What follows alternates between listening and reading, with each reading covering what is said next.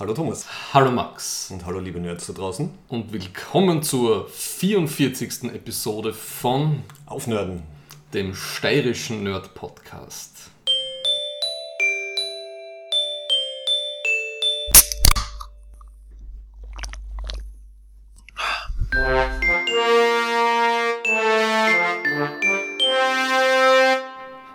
Die letzte Aufnahme ist so lang her, dass du vergessen hast, dass wir immer Folge sagen statt Episode. Folge. I'm sorry.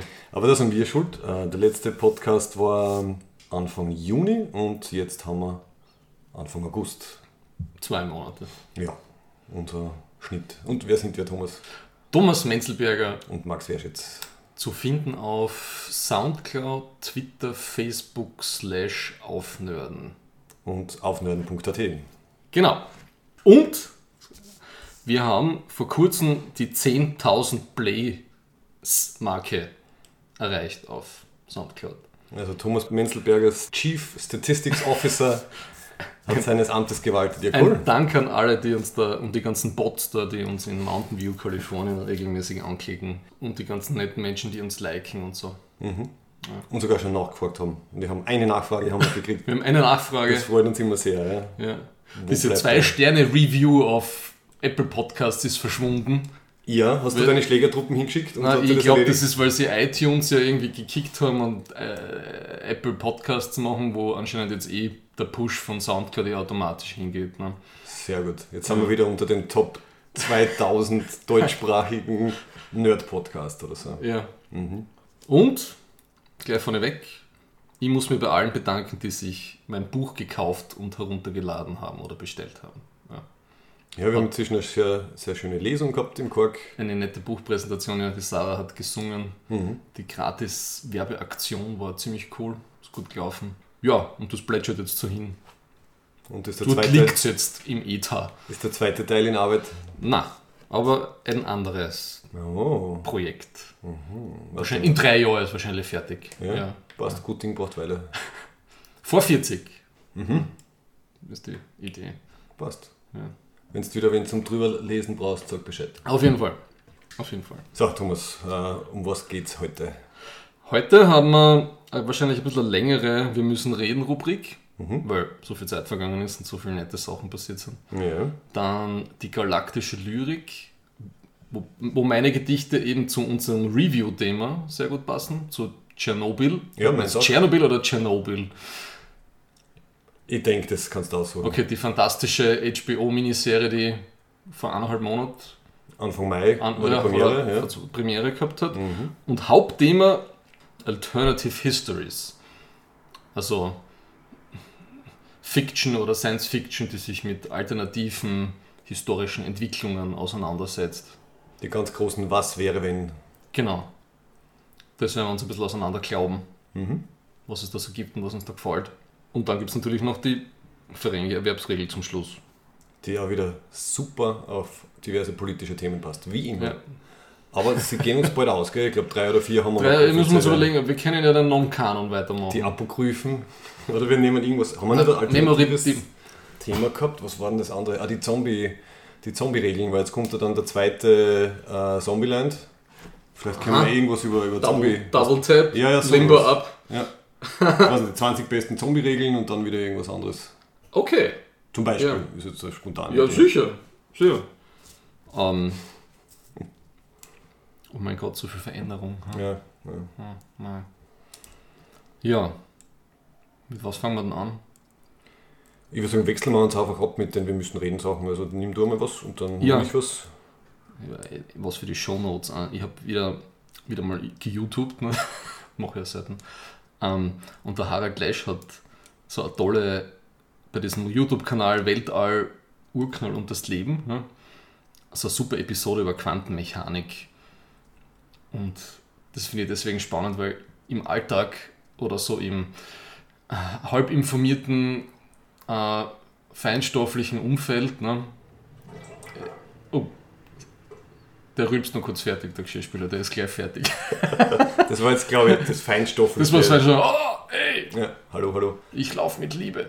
Ja, Ähm, wie, also Quantenmechanik. da wird, die, wird immer, die wird immer ähm, für wüste, wüste deterministische Weltdeutungen und sozialpsychologische äh, Erläuterungen her, hergenommen, die arme Quantenmechanik. Mhm. Hast du ein Beispiel? Ha? Du ein Beispiel oder kannst du sagen, Ja, was was die, es ist ja in der Quantenmechanik, kannst du nicht genau sagen, wo was gleichzeitig ist und äh, feststellen und alle Dinge sind gleich wahrscheinlich und so weiter. Mhm. Deswegen ist es ja wie im richtigen Leben. Ne? Und der Harald Lesch erklärt das sehr schön, was die Quantenmechanik ist, wo sie herkommt, ne? mit der Unschärferelation hat sie angefangen, so um die quasi 1900, das ist ein bisschen über 100 Jahre altes Ding und erklärt dann auch sehr schön, dass was sie leist, leistet, ne, dass es so eine super solide Theorie ist, aber sobald es halt ein bisschen höher wird in der Aggregation, in der physikalischen, ne, sobald es um irgendwie Moleküle und werden die ganzen Quanteneffekte halt sehr schnell überlagert ne, von größeren Geschichten. Also es geht nur ums, ums kleinste Kleine zu verstehen. Ja? Okay, ja. Und das ist eine fantastische Episode. Hat mir sehr gut gefallen. super. Und bis wir den Heisenbergschen Unschärfe ähm, Kompensator. Kompensator erfunden haben, Ja. müssen wir damit leben. Und das ist halt, die, Weltdeutung von vielen Leuten, die hat halt so das Bedürfnis nach Determinismus und so ist es und das, ja. Mhm. Und, Ja, und das geht in leichter. dem Bereich überhaupt nicht. Ne? Okay. Das ist, aber ja, Ist der, ist der Lesch jetzt eigentlich auch bei dieser Funkgruppe dabei, weil wir das letztens äh, mal gehabt haben? der Lesch, der macht, macht, was macht der nicht? Ne? Also der Also, hat, also glaube ich, mit, Mit einem seiner Projekte kann sein, mit, dass er. sämtliche, mit sämtliche deutsche öffentlich-rechtliche hat er schon mit Bayern kooperiert. Also zuerst mit Bayern, ne? Alpha Centauri ist er eigentlich bekannt geworden in den Mhm. 90er und hat jetzt dann glaube ich auch mit, mit Quarks und Co. und alles mögliche und eben diese eine, wo ich den YouTube-Kanal falsch ausgesprochen habe, ich habe gesagt, sie heißt, MyLab, ja. sie heißt MyLab und nicht MiaLab. Ja, ne? ja. I'm, I'm so, very sorry. Die hat mit, sie war ja bei ihm eine Zeit lang, glaube ich, in irgendeiner Show. Mhm. Ja. Und dann hat sie sich gemausert, so wie äh, weiß nicht, John Oliver und John Stewart. Aber die ist ja wirklich gut. Also, ist super, ich schaue jetzt inzwischen sehr viel von dem, also generell. Also, Also diese Homöopathie-Folge war wieder Ja. extrem klasse, ne? Ja. Was für ein Schwachsinn das ist eigentlich. Aber da war eigentlich das Beste dann das, das Jan Böhmermann-Video, hast du das gesehen? ja, ja, ja, ja. Unten dann immer so der Zähler eingeblendet ist, wie oft das halt äh, verklagt wird, weil er jetzt sagt, dass es Ja. nicht äh, über den Placebo-Effekt hinauswirkt. Aber sehr lustig. Und also ich habe jetzt generell ziemlich viel von den Videos geschaut, um, eben vom MyLab, STRGF, Y-Kollektiv und noch ein paar. Also es sind glaube Ja. alle bei dieser Funkgruppe, sind super Videos, super Mhm. Dokus. Ja. Die haben zum Beispiel, die waren zufällig auf, der, auf diesem Rettungsschiff von der Carola Rakete Ah, die haben wir nicht gesehen, die ähm, Folge. Ja. Bevor sie, Mhm. be bevor sie einkassiert, also bevor sie halt in den Hafen gefahren ist, die waren da live dabei und das haben sie dann vor einer Woche oder so haben sie es dann erst anscheinend online stellen können. Also unglaublich gut. Also ja, Aha, Ja. okay. braucht man wirklich kein Fernsehen mehr eigentlich, wenn du die YouTube-Channel hast. Ja. die machen das in Deutschland ein bisschen besser, habe ich schon mal gesagt. Ne? Mhm. Ja, apropos kein Fernsehen, es war ähm, für die, für die Kids, die nicht mehr Fernsehen, sondern nur mehr vielleicht auf Twitch äh, anderen äh, äh, Jugendlichen beim Spielen zuschauen. Es Ich glaube, Streamen ist das Wort. Äh, es war jetzt die erste Fortnite-Weltmeisterschaft. Ja. Deswegen auch für uns relevant, weil im, im ähm, Zweispieler-Wettbewerb, also im, im Teamwettbewerb, hat ein 17-jähriger Kärntner zusammen mit einem, was nicht, Schweden oder Norweger oder Mhm. gewonnen. Also die dürfen sich 3 Millionen Dollar teilen.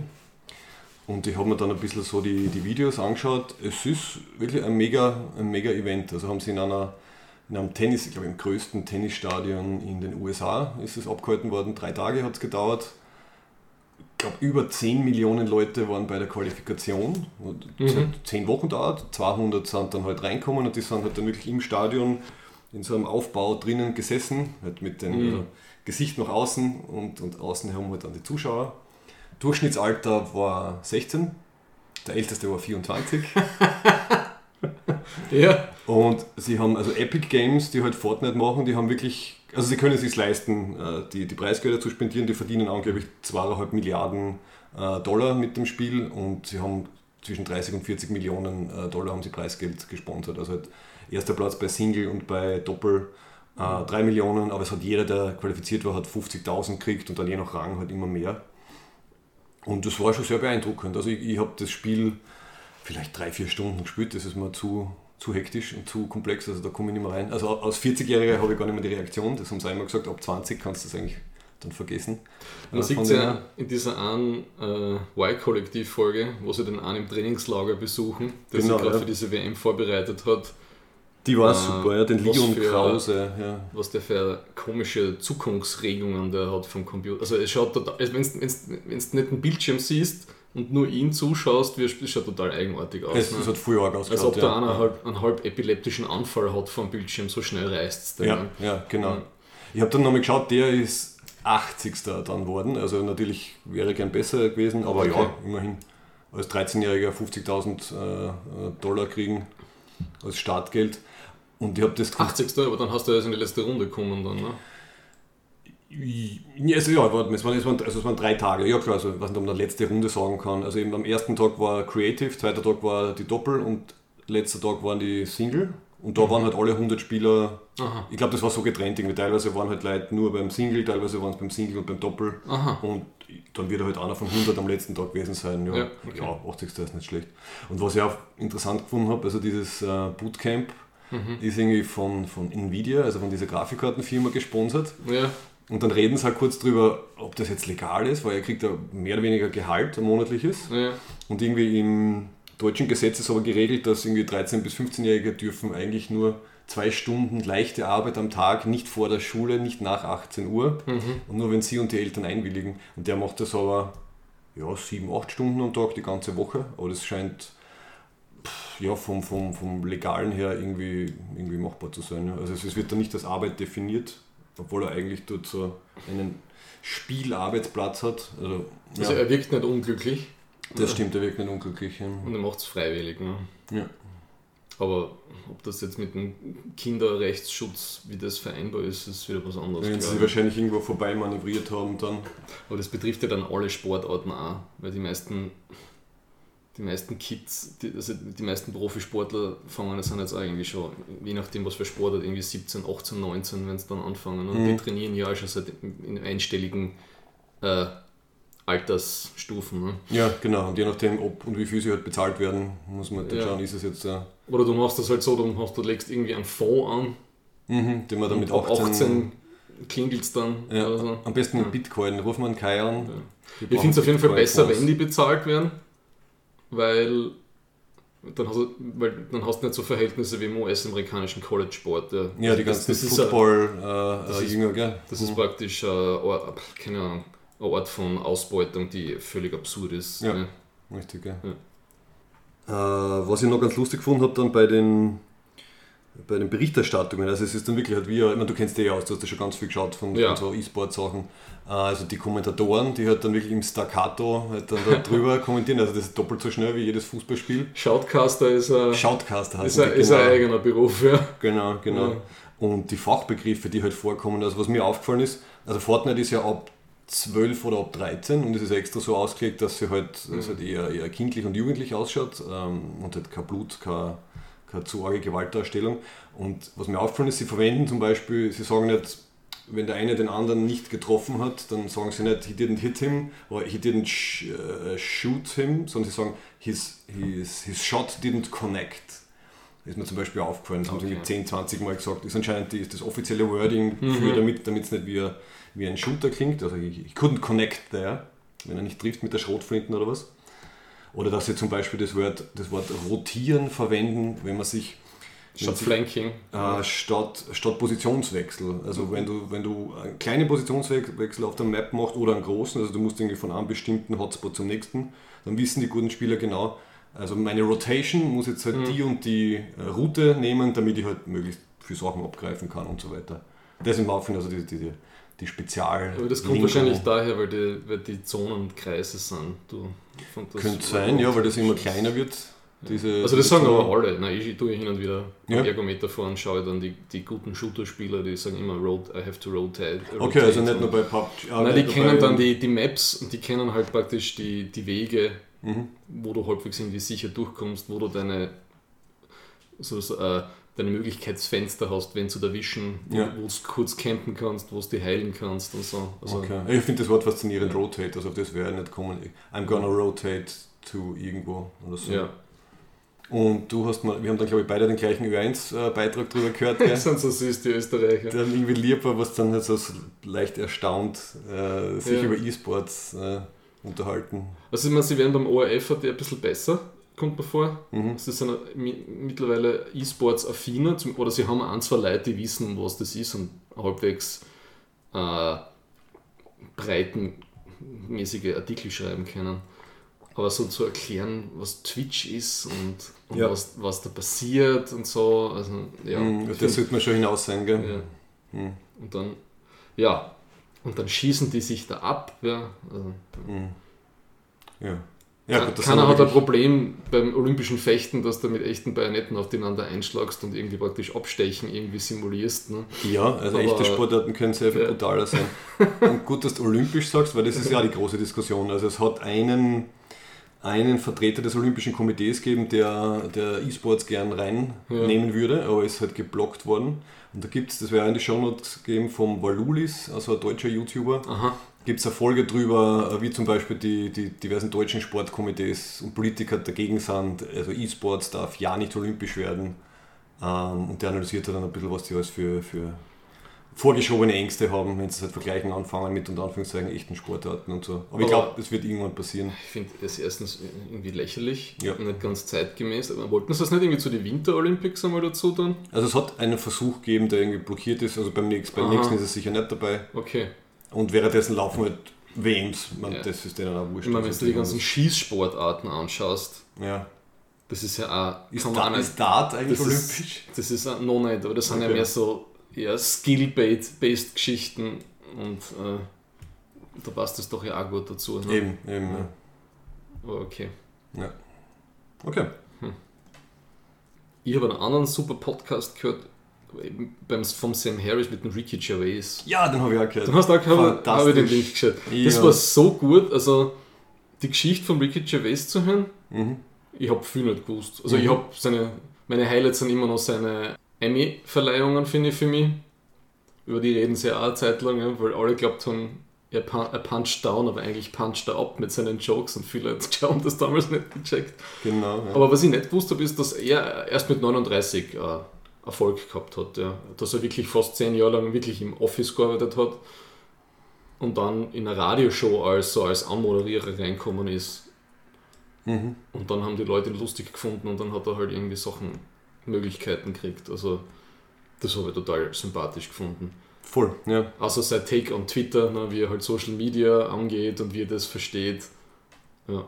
Ja, sehr sympathisch. Also gerade sei, wie er immer oft sagt und unterscheidet halt zwischen was ist ähm, das Thema eines Witzes und was ist das Ziel eines Witzes. Ja. Also wo er da oft auf Twitter dann irgendwie die Leute ein bisschen aufklären muss, okay, Ja. ich habe mich jetzt nicht über dich und über das lustig gemacht, sondern über die Umstände drumherum und die checken das dann nicht.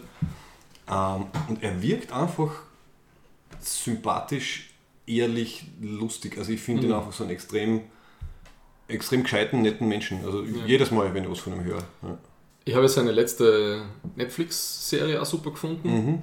Deren Namen ich jetzt natürlich vergessen habe. Afterlife. Afterlife, genau. Muss ich noch fertig schauen, aber war schon ziemlich cool. Habe ich, ja, also ich, ich mag einfach sein, dieses Dark Humor, spricht mir einfach sehr an. Mhm. Ja.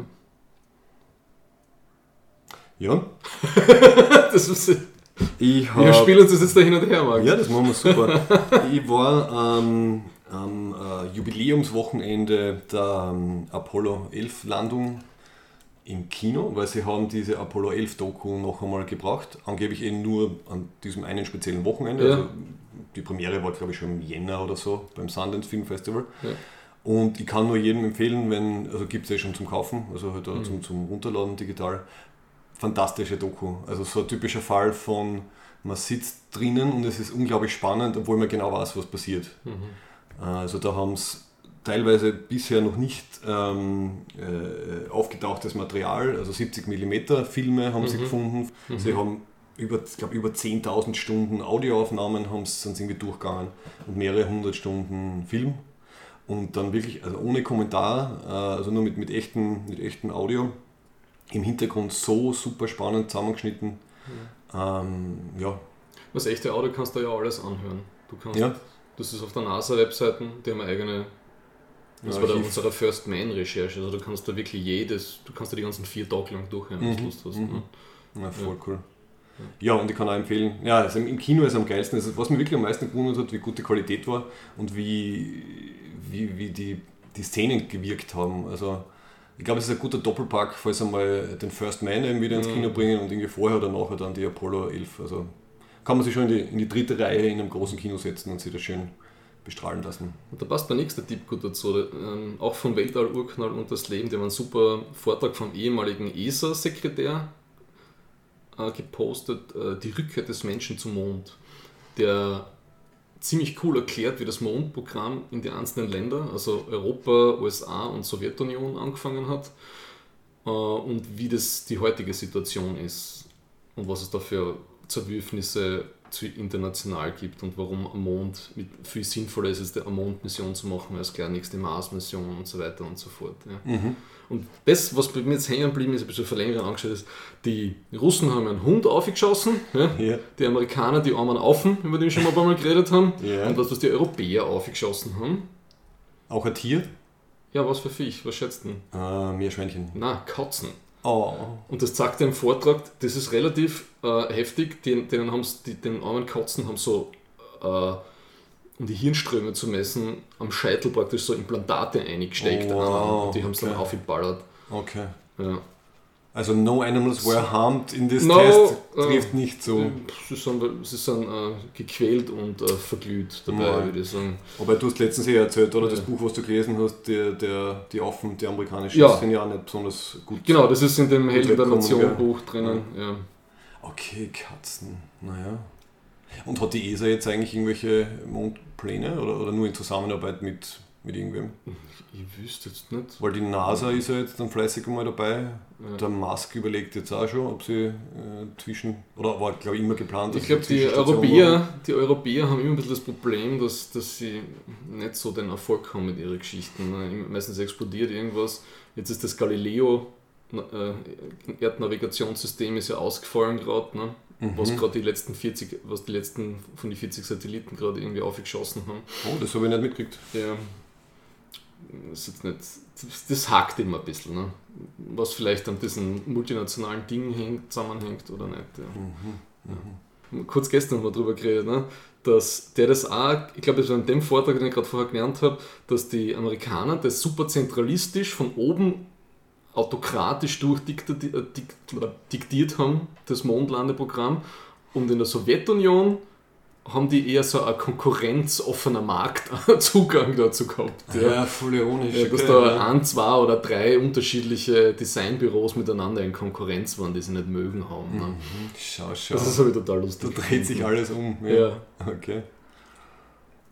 Eins hätte noch was ungefähr dazu passt, dann Mhm. kommen meine eher die nerdigen Serientipps. Ja. Hast du das mitgekriegt mit Storming Area 51? Nein. Das war so ein Scherz-Facebook-Event, weil auf Netflix ist so ein Doku rausgekommen über den Bob Lazar, der auf Area 51 nicht direkt auf Area 51, aber bei so einem anderen Komplex, der irgendwie dazugegliedert war. Das ist der eine Typ, der den, seit den 80ern behauptet, oder damals behauptet hat, jetzt ist es ihm relativ schon wurscht, ne, dass er halt an einen UFO und Anti, also Gravitationsantrieb und so weiter geforscht hat und dass das alles nie, ah, super undisclosed ist und das, also eine dieser vielen UFO-Dinge und das ist halt deswegen interessant, weil halt ein paar Sachen, die er halt gesagt hat, dann doch irgendwie gestimmt haben oder bei ein paar so wie soll man sagen, Unterlagen, Publikationen dann von den Regierungen ist halt ein bisschen bestätigt worden. Und eben von Bob Lazar gibt es halt so ein Doku auf Netflix und da war beim Joe Rogan ein Podcast, der einfach explodiert ist. Ja. Und ja, ich weiß nicht, wie sehr es ernst zu nehmen ist, weil ich glaube, das meiste von seinen Erinnerungen ist mit einem Hypnoseverfahren dann irgendwie rekonstruiert worden. Ah, okay. Und von dieser Hypnose, Erinnerungsherstellungstechnik weiß man heutzutage, dass das ein unglaublicher autosuggestiver Schwachsinn ist. Mhm, also, ja, da kann man sich so ziemlich alles herreimen. Aber es ist ganz lustig, wenn man so wie er das UFO, eben diese klassische Form mit den drei Sitzern und die kleinen Manschkerl, Ja. Okay, was ist dann Storming Area 51? Ich glaube, dass das, ich vermute, Was dann ein, ein Meme oder wie? Oder, oder was das ist so, das hat, einer hat ein Fake-Facebook-Event gemacht und es hat dann, glaube ich, wirklich offizielle Aufforderungen gegeben von der Regierungsseite, nicht Area 51 zu stormen und es hat so lustige Memes gegeben, wo sie halt, wo sie halt Area 51 so auf der Mappe gehabt haben und so, okay, da oben machen wir die Kalasar von der Khaleesi, rechts unten kommt LeBron James ne? und wir, der kennt Stop Us, Stop Us All ja, wenn dann okay. praktisch die Menschenwelle kommt. Und was ist auch nicht so zum Spaßen ist, weil es sind, glaube ich, letztes Jahr zwei Leute erschossen worden von der Armee, Ja, wie sie versucht haben reinzukommen. Ja. okay. Aber ich glaube, der war schon. ist schon zu spät, um die Wahrheit Okay, zu vielleicht sehen. nächstes Jahr wieder. Vielleicht gibt es ein Jubiläum. Operation Human Wave. Ja. Okay. Ähm, ich habe ein bisschen auch Sachen geschaut in letzter Zeit, nicht nur YouTube und Twitch. Stranger Things, dritte Staffel, Oh, habe ich angefangen, ja. Die sehr wohlfühlig war, meiner Meinung nach. Also ich finde, die erste Staffel war wirklich Horror und gruselig. Ich kann mich erinnern, ich habe in den ersten Folgen ich wirklich Angst gehabt. Und die dritte, an die zweite kann ich mich nicht so richtig erinnern. Und die dritte war jetzt so ein bisschen die, die, die Wohlfühl, noch mehr Retro, noch mehr Nostalgik äh, Handlung. Also ich weiß nicht, wie weit du gekommen bist, aber es Ich glaube, ich passiert. habe in der dritten Folge aufgehört, weil es so fad gefunden waren hat. schon im, im russischen, in der russischen Geheimanlage unter der Shopping Mall. Na, kurz davor muss ich aufgehört haben. Okay, okay. Also es ist sehr, Mhm. es ist sehr, ähm, ja, viel komödienartiger, irgendwie so alles so ein bisschen lieb. Die große Bedrohung, also dass dieser Mindflayer Mhm. sie da aus, aus, aus toten Körpern und Ratten wieder zusammenbaut, wirkt ja nicht besonders bedrohlich. Aber sehr unterhaltsam. Also sehr, sehr ähm, 80er Retro, We're going to the mall, äh, ein bisschen Red Dawn, weißt du, halt die, Mhm. die Russen äh, sind dem Okay. Einkaufszentrum und so. Ja, ich hab's nett gefunden. Ich mag nur den äh, übergewichtigen Cop, den mag ich. Den finde ich lustig. ja, ja, der ist sympathisch. Ein guter Ja. Schauspieler, finde ich. Ja. Ja. Aber sonst muss ich sagen, wie kann das sein, dass ein Jahr später, und die letzten zwei Jahre davor war schon kein, das ist einfach für mich zu viel. Und alle, alle sind immer noch so ungläubig, dass irgendwas Komisches passiert. Ne? Wie kann das Ähm. sein, dass die Leute immer noch überrascht sind, ne, wenn du dort wohnst? Ich glaube, in dem Fall haben sie dann Ja. den Twist eben so gemacht, die Leute glauben schon, dass es da irgendwie zu diesem Monster und so weiter Okay. gibt. Aber sie glauben zum Beispiel nicht, dass die Russen da sind. Also Okay. ist halt so. Ja. Also sie, die Winona Ryder, ruft halt dann an bei so einer Geheimnummer, die sie gefunden haben Ja. und sagen halt, wir brauchen das scheiß Militär, wir haben, weiß nicht, so und so viele Russen, die da wieder einen Rift öffnen wollen. Und da ist halt lange nicht klar, ob das geglaubt wird. Aber erst jetzt. Das ist so Suspension wie of Disbelief. Ja, wie sie dann checkt, dass die Magneten nicht mehr halten überall. Ja, ja. Und so nicht Genau. bitte, die hat jetzt zwei Staffeln hintereinander immer eigentlich den Big Reveal irgendwie verschafft und am Schluss hat sie immer recht gehabt. Hm, man sollte ja mal vertrauen. ne? Ja, aber okay. Mhm. Ich habe die letzte Staffel von Tatortreiniger endlich gesehen. Ah, so gut. Und ich Gell? muss sagen, ja. Ich weiß, Auf einer Metaebene ist es eher sehr lebensbejahend, lebe im Moment, aber die letzte Folge hat mir dann schon recht überrascht, wie er da am Fahrstuhl oben runterfährt. Ähm, Ja. mit so der eher Kritik an Schottis äh, nicht besonders proaktiven Life-Choice-Management, oder?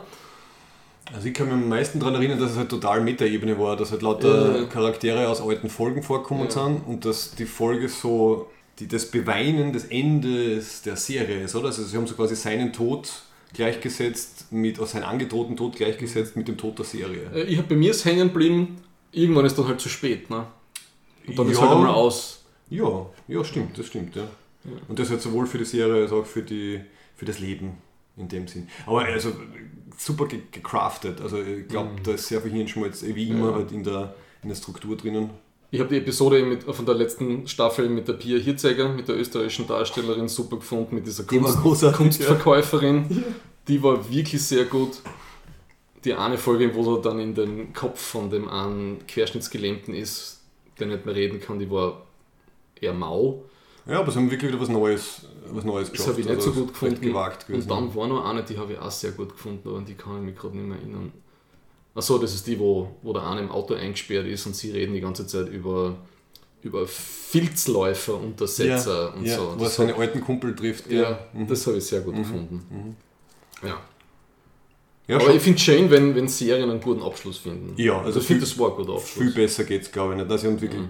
gezielt darauf hingearbeitet. Ja. Ich muss zugeben, ich habe dann nachgeschaut, warum die Serie aus ist. Ich kann mich nicht mehr erinnern, ob es wegen quasi externen Zwängen war oder ob einfach die, ich glaube, es sind mehrere Autoren oder Autorinnen und Autoren, ob die irgendwie gesagt haben, sie, ja, es reicht noch. Hat das nicht immer nur einer geschrieben? Oder haben das mehrere geschrieben? Wahrscheinlich hat es einen Creator gegeben. Vielleicht Ich hat nicht. er keine Lust mehr gehabt. Also der Jo. beste Schauspielername ever. Bjarne Mädel. Ja, ja. Ja. Der Björn. Stimmt, das ist ja. Ja. oft so, ja, wenn die Schauspieler nicht mehr wollen. Aber nein, also ein hochqualitatives Stück deutsche Fernsehgeschichte, Super. sagen, kann man sich Super. alle paar Jahre wieder anschauen. So halt die Mord und Totschlag nur aus. Mhm. Äh, als Thema. Und Philosophie und Ja. alles Mögliche. Ja, was habe ich noch gesehen? Ah, Alita Battle Angel.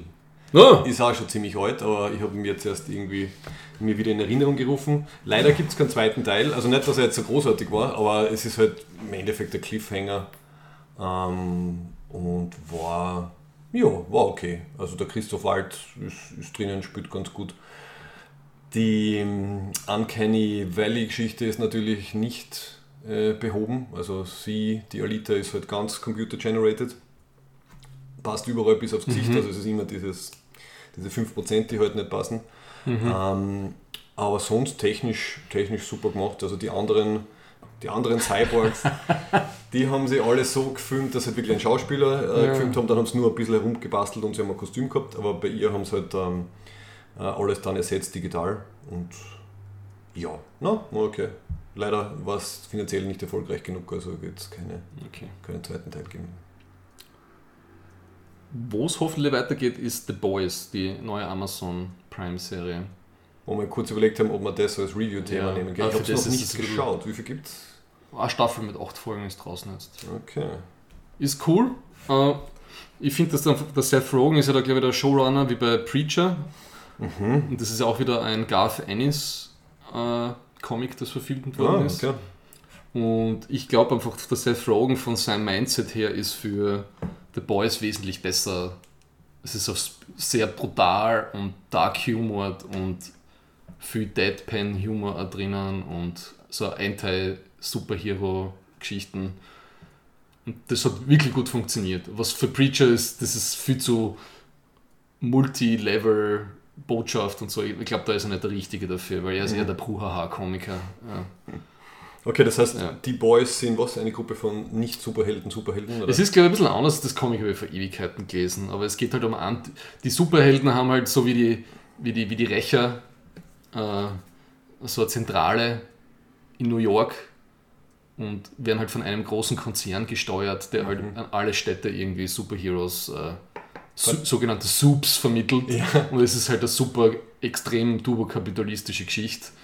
Und die Boys sind halt Leute, die halt sich mit den Soups anlegen, weil extrem viel Collateral Damage in Arbeit, in, durch die Arbeit von diesen äh, Rächer, Pseudo-Rächern halt viel Leute sterben. Mhm. Und das ist die Motivation halt, um denen einmal zu zeigen, dass sie nicht im Rahmen des Gesetzes sind. Klingt gut. Ja. Mhm. Ja, es ist natürlich Revenge, es ist super brutal und also für mich gemacht. Ja, super, das kommt ja auf meine Liste. Ja. So, ich habe mir dann noch angeschaut, Good Omens. Oh, ja. Ähm, von wem ist es schnell? Ich vergesse es. Neil Gaiman Genau, Neil und Gaiman und äh, Terry, Terry Pratchett. Terry Pratchett, genau. Also Kooperationsgeschichte mit David Tennant, also dem unserem allerbesten Doctor Who. Und der, ähm, ich vergesse seinen Namen immer, aber er war in Passengers, der, ähm, nee, hast du irgendwie so ähnlich wie ein anderer Schauspieler, ein anderer äh, amerikanischer Schauspieler. War gut, würde ich sagen. Also manchmal war es ein bisschen zu bemüht Echt, ich habe es sehr gut vom gefunden. Gefühl her. Ich habe es wirklich sehr gut gefunden. Ich weiß nicht, es hat, manchmal hat für mich immer so, so ein bisschen so ein Eizel gefällt, dass halt irgendwie ein, ein, ein Witz war halt gerade nicht, Okay. nicht wirklich witzig oder irgendwie der Special Effekt war halt jetzt gerade nicht irgendwie passend. Aber ich habe es gut und lieb gefunden. Ich habe halt Ähm, den, ja, die, ja. die Chemie zwischen Engel und Dämon habe ich einfach super gefunden. Richtig, das war, ja. das war super. Ja. Also allein die Szenen, wie sie sich langsam, langsam anfreunden. Und nein, eigentlich über, über tausende von Jahren. Gell? Also Mhm. sie waren alle von, seit Anbeginn waren sie dabei. Und der, der Dämon hat als Soundtrack immer Queen gehabt. Ja. Richtig. Und wenn du halt so ein riesen Queen-Fan bist wie ich, du hast halt. Permanent so Melodien von irgendwelchen The Night at the Opera oder so drinnen gewesen, die Blaskapellen im Park und so, das waren alles Queen-Lieder. Mhm, okay. Also auch unauffälligere Sachen. Unauffälligere Oft Sichten. gut erkannt und dann Oft war es natürlich klar, dass Queen ist, aber es war halt viel so im Hinter- Hintergrund ein bisschen verwoben und das waren auch alles Queen-Lieder. Ja, Ja. super. Okay, das hat Ja. das Ganze dann noch britischer gemacht, Ja. als es schon war. Ja. Ja. Ja. Was mir fast am besten gefallen hat, war der Vorspann. Also, dass der da, die, wo die Credits laufen am so. Anfang, die Animation war so, war Ja. so geil und man hat eben immer schon Sachen gesehen, ähm, die halt dann später in der Folge auftauchen, also in der Folge oder in der Serie auftauchen und, Ja. und das war eine Spitze. Ja.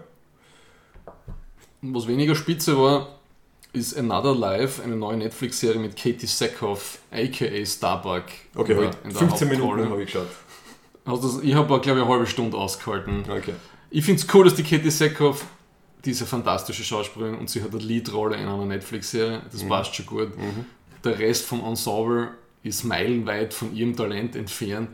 Es ist wirklich furchtbar geschrieben. Es ist ein, ja, es ist von vorn bis hinten ein Desaster, finde ich.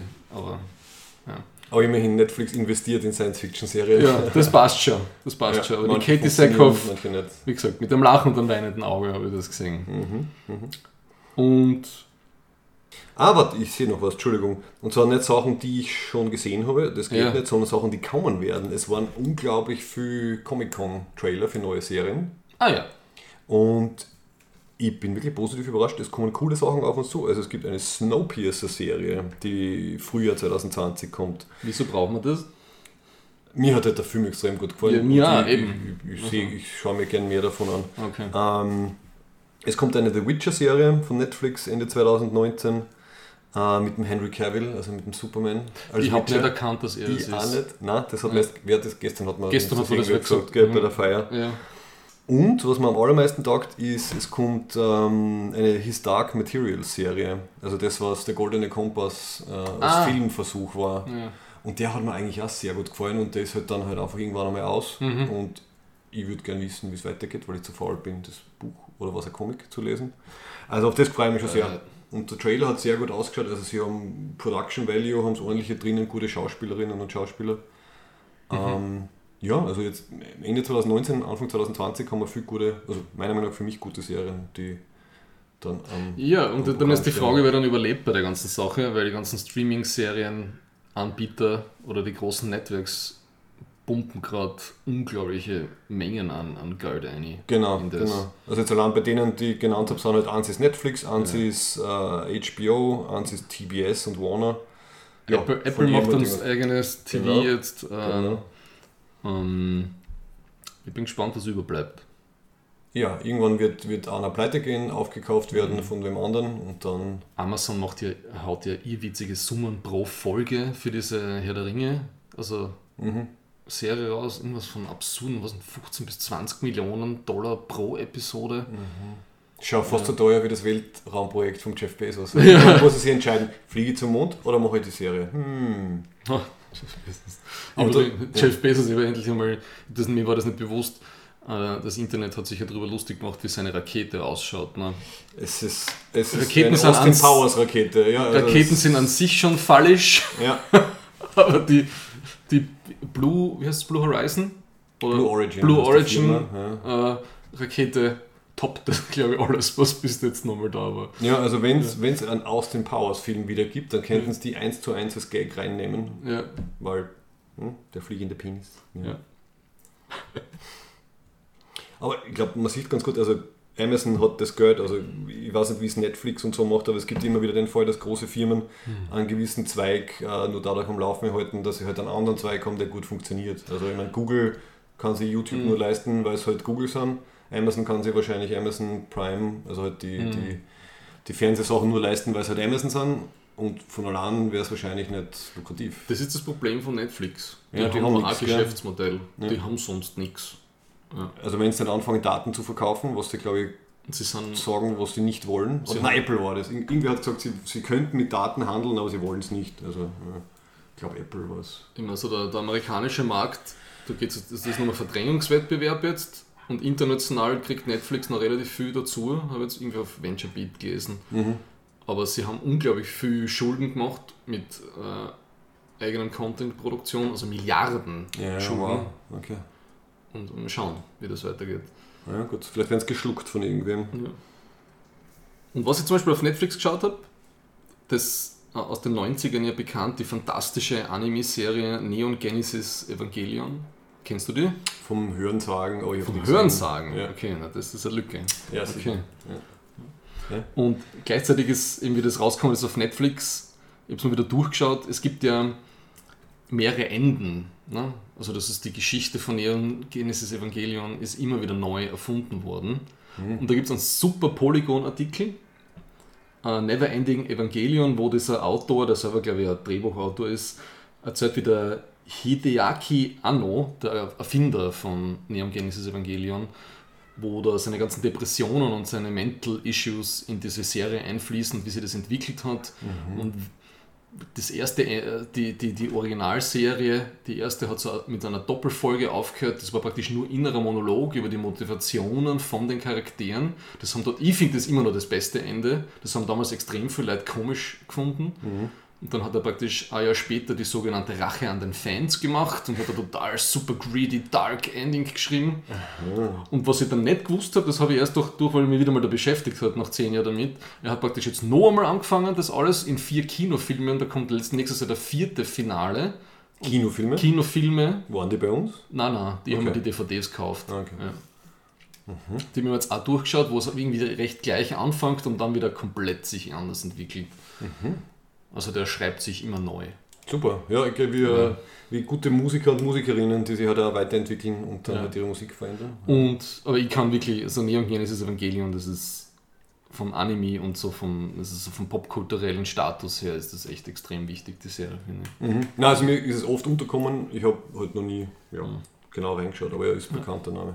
Weil er halt wirklich so, gut, es ist also eine Mecha-Geschichte im Endeffekt, oder Biomecha, aber es geht eigentlich immer noch eher um, um, um zwischenmenschliche Beziehungen und, und Psychologisches und Angst und so. Und der, der Shinji, der Hauptcharakter, ist eigentlich ein, ein totaler Anti-Held, der das eigentlich nicht machen will, was er tut. Und ja, Okay. also ich empfehle es dir. Ja, danke sehr. Ja, Gut. jetzt haben wir wirklich lang sprechen müssen. Ne? Passt, dann kommen wir jetzt zur, zur Lyrik, die, wie haben wir gesagt, bei, bei uns beiden passt zu Tschernobyl, gell? What a piece of work is man. How noble in reason, how infinite in faculty. Go. Go. Okay.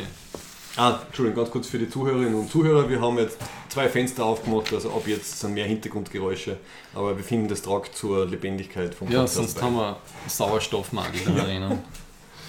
Ja, ich habe mich daran erinnert, wie ich mich mit dem ganzen Super-GAU da auseinandergesetzt habe, dass der Erich Fried zu Tschernobyl ein Gedicht geschrieben hat und das hat er kurz vor seinem Tod und kurz nach der Katastrophe geschrieben.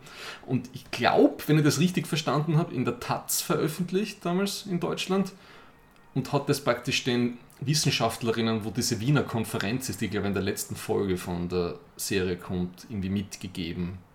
Ich glaube, ich hoffe, ihr erzählt keine Chance. Und das Gedicht heißt Fragen nach Tschernobyl. Wenn so viel geschehen musste, damit die Angst der Menschen sich selbst erkennt, wie viel müsste geschehen, damit auch der Widerstand der Menschen so groß wird und allgemein wie jetzt ihre Angst? Aber wenn so viel geschehe, wären dann nachher noch Menschen da, um Widerstand zu leisten? Schön. Ja. Immer so sehr. Ich kenne, das ist eine volle Lücke, gell? Er kenne ich gar nicht. Erich Fried, das ist Ja. einer von den größten neu, neuzeitlichen Lyriker überhaupt. Okay. Also von Wien nach London emigriert wegen dem Zweiten Weltkrieg, hat dann für Radio BBC, hat ganz viel Shakespeare-Übersetzungen gemacht. Ja. Okay. Wenn ich, mal, ich bin gar eher in der, in der angloamerikanischen Lyrik zu Hause. Und dann noch ein zweites, das passt gut, weil es heißt Futurologie und das ist sehr, passt auch gut zu Tschernobyl, muss man ein bisschen aufpassen. Während sie von einer Zwischenlösung der Lebensprobleme ihrer Kinder erfolgreich übergehen, zu Vorarbeiten an einer Theorie zur Lösung aller Probleme der Kindeskinder, kommen sie nicht umhin, aus alter Gewohnheit an ihren eigenen Problemen zu krepieren. Also das heißt so viel, wir beschäftigen uns irgendwie mit äh, Marsstationen bauen und so weiter und so fort und haben immer noch äh, radioaktiven Abfall unter der Erde. Ja, richtig. Kann man, so kann man es interpretieren. Mhm.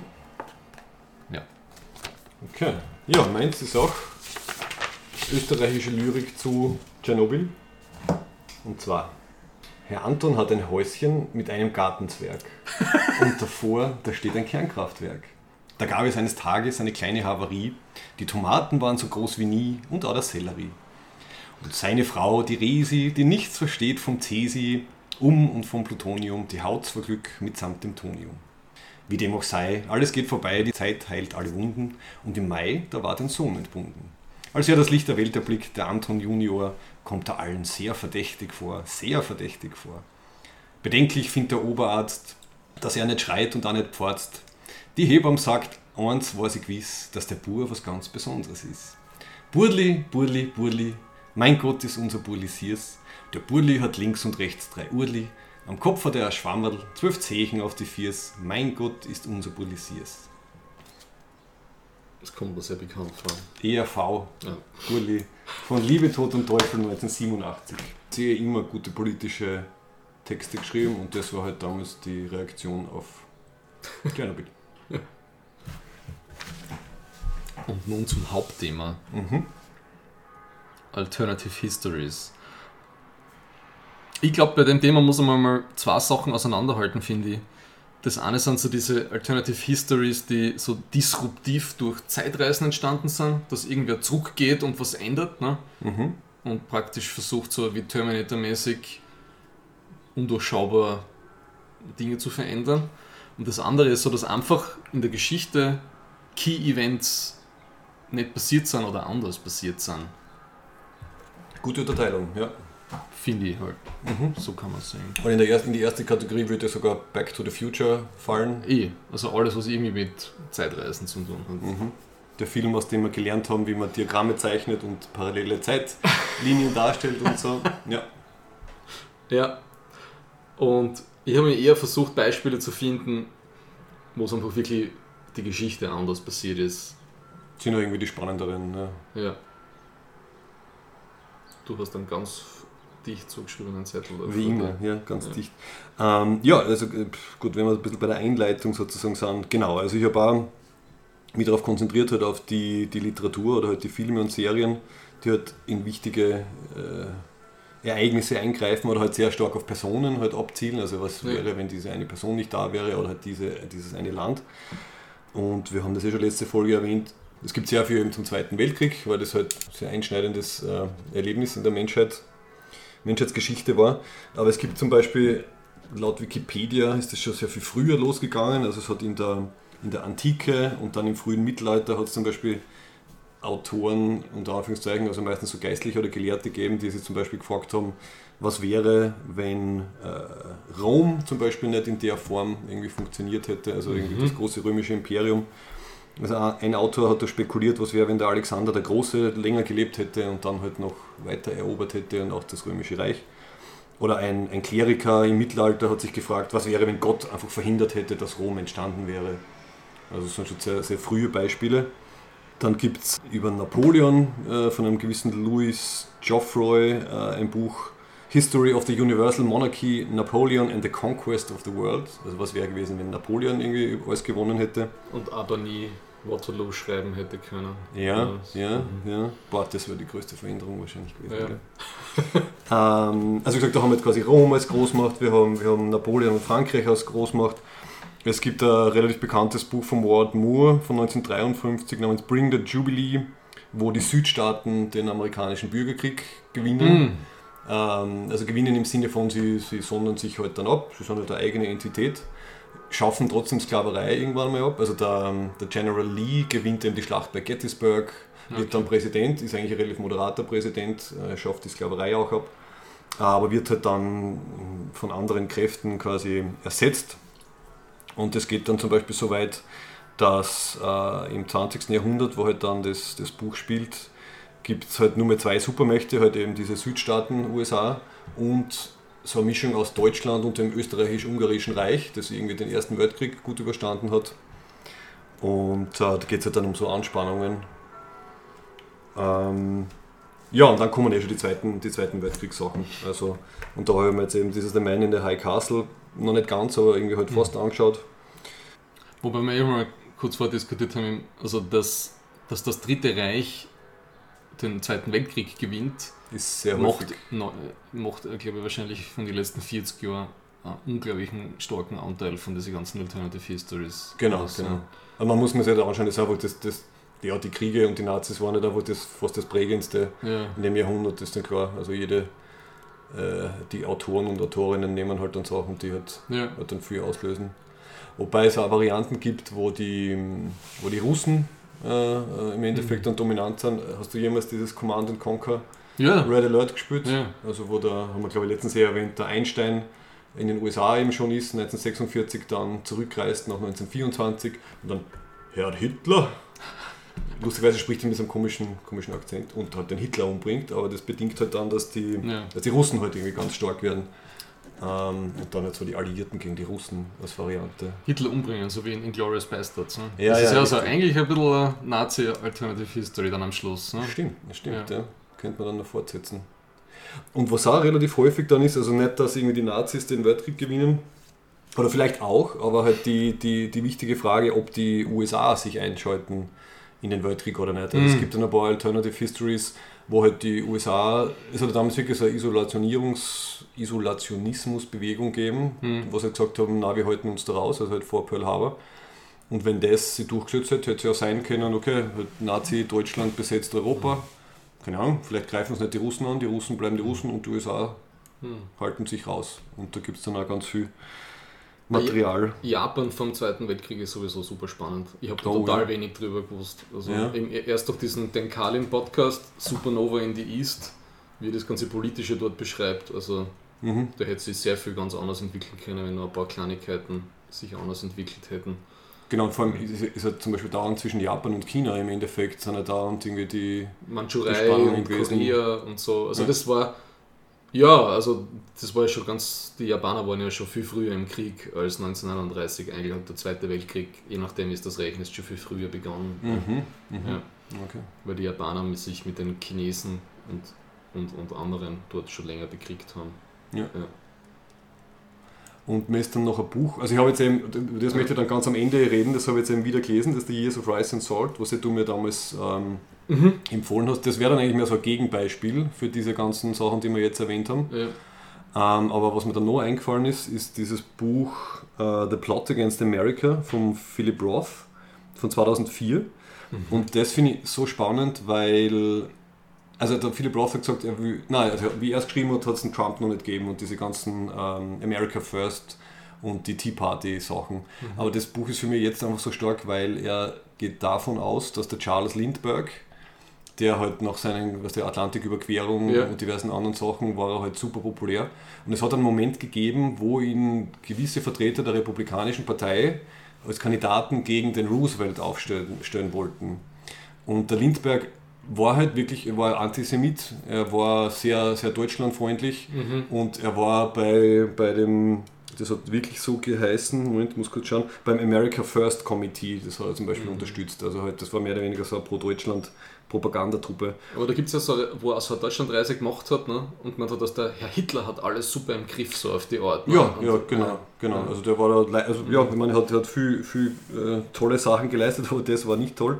Und äh, Philip Roth geht halt in diesem The Plot Against America davon aus, dass er halt aufgestellt wird, dass er gegen den Roosevelt gewinnt, Ja, dass die USA dann mit Japan und mit, mit Deutschland dann äh, quasi wir lassen euch in Ruhe, ihr lasst Ja. uns in Ruhe Pakt abschließt. Und dann beschreibt er halt, wie das Leben dann halt vielleicht gewesen wäre. Und was interessant ist, er nimmt dann sich selber rein. Also er wäre damals halt sieben Jahre alt gewesen und er ist äh, aus einer jüdischen Familie. Und äh, in, in dem Roman entwickelt er halt dann, okay, wie hätte sich halt dann die isolierten USA, wie hätten sie sich entwickelt, wenn es halt Antisemitismus noch drinnen gehabt hätten. Mhm. Ähm, also es gibt dann auch ähm, zuerst so Versuche, dass man Kinder aus jüdischen Familien in andere amerikanischen Familien gibt, um sie zu amerikanisieren, damit Mhm. sie halt gute Amerikaner werden.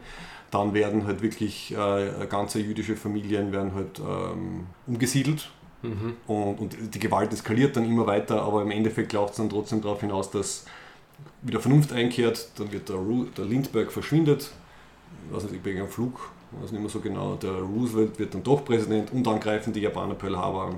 Mhm. Und dann ist quasi wieder der gewohnte Verlauf der, der 40er Jahre hergestellt. Aber was ich eben so arg finde, ist, dass es wirklich theoretisch möglich gewesen wäre. Also wenn solche Isolationisten mit einer bekannten Person wie Lindbergh das durchgesetzt hätten, wäre gegangen. Und dass jetzt die, die Trump-Rhetorik mit America First exakt die gleiche ist. Ich glaube, es gibt sogar Poster, die, die einfach fast, fast identisch sind mit hm. 40er Jahre und jetzt halt, wir denken nur an uns und alle anderen uns ja. wurscht. Ja, das war noch ein ganz spannendes Buch. Es hat ja eine amerikanische, nordamerikanische Nazi-Party ergeben. Ne? Ja, Wenn du das anschaust, ja, gibt es genau. Dokus drüber. Mit Versammlungen in ja. irgendwelchen großen Hallen in, ja. New York und so. Ja. Die, vor dem Zweiten Weltkrieg. Ne? Mhm. Ja, schon ziemlich auf der Kippe. Ja, Nordamerika, eben, da sind mir ein paar Sachen eingefallen. Da gibt es äh, DMZ, das ist eine Comic, sicher schon einmal erwähnt, wo der, wo der nordamerikanische Bürgerkrieg noch einmal ausbricht.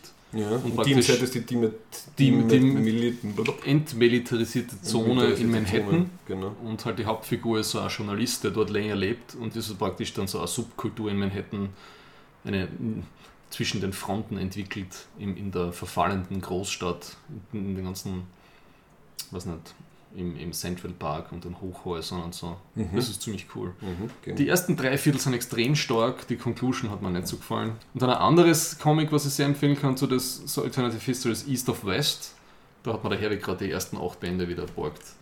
Eben da geht der äh, Verlauf der Bü ich meine, gut, es ist auch ganz viel Magie und, und, und, und Mythologie und, und die Reiter der Apokalypse Apokalypse tauchen auf. Aber mhm. So wie bei Good Omens. Aber ja. Nordamerika ist, hat sich anders entwickelt und du hast halt Texas ist ein eigener Staat, du hast die Südstaaten, New Orleans ist ein eigenes so ein afroamerikanisches Königreich. Du hast natürlich noch die, die Union, das ist mal so Nord, also das alles, was so Nordengland ist. Dann hast People's Republic of North America, also alles, was ist Südwesten, wo einfach die ganzen chinesischen Einwanderer waren, die haben ihr eigenes mhm. Land und dann die Indigenen, die First Nation. Das ist, die sind sowieso super geil, weil eben die, äh, die Native Americans so ein eigenes super Techno KI-Welt sich geschaffen haben. Also okay, es ist fantastisch zeichnet und es hat echt ein cooles, so ein bisschen so ein Big History, Mysticism, Magic, Realism-Ding drinnen. Mhm, ja, aber alles ein bisschen advanced von der Technologie her. Ja. Hat, kann ich auch sehr empfehlen. Und wie du gesagt hast, Russland und USA ist mir noch jetzt spontan eingefallen, es hat einmal so ein, ein Comic gegeben von DC, es hat Red Sun geheißen. Also nicht, ja. Ja, genau, so, genau. Ja. Super, wo, wo der Superman halt ähm, sechs, sieben Stunden früher oder später jetzt? Jetzt habe ich mit der, Erd Erdrotation. Jetzt habe ich mit der Erdrotation halt nicht in, wo kommt er da runter da? In, in, in, Im Mittelwesten in der Farm, in den roten Ballen einknallt, sondern halt in Mother Russia aufwächst. Ja. Und praktisch die ganze Welt dann nicht sozialisiert, sondern sozialistisch macht. genau, das dann, ist genial. Cool. Und der Lex ja. Luthor war dann praktisch der, der Bösewicht der Nordamerika als einziges kapitalistisches Land dann gegen die Sowjets, die gerade die ganze Welt übernommen haben, verteidigt. Mhm, mhm. Ja, Spitzenidee. Eine ja. coole Geschichte. Ja. Also quasi die alternative Geschichte einer, ja. einer fiktiven Geschichte, aber halt eigentlich schon so kulturell wichtig. Gell? Und ich meine, es gibt eben ganz viel so Zweite Weltkriegsgeschichten und geht, glaube ich, auch wie du das gemeint hast, so am Anfang mit, was wäre, wenn der Alexander der Große das und dies getan hätte. So viel geht es in Military History Geschichten ein. Und da gibt es ja YouTube-Videos noch und nöcher von diverse Kanäle, Military History Geschichten.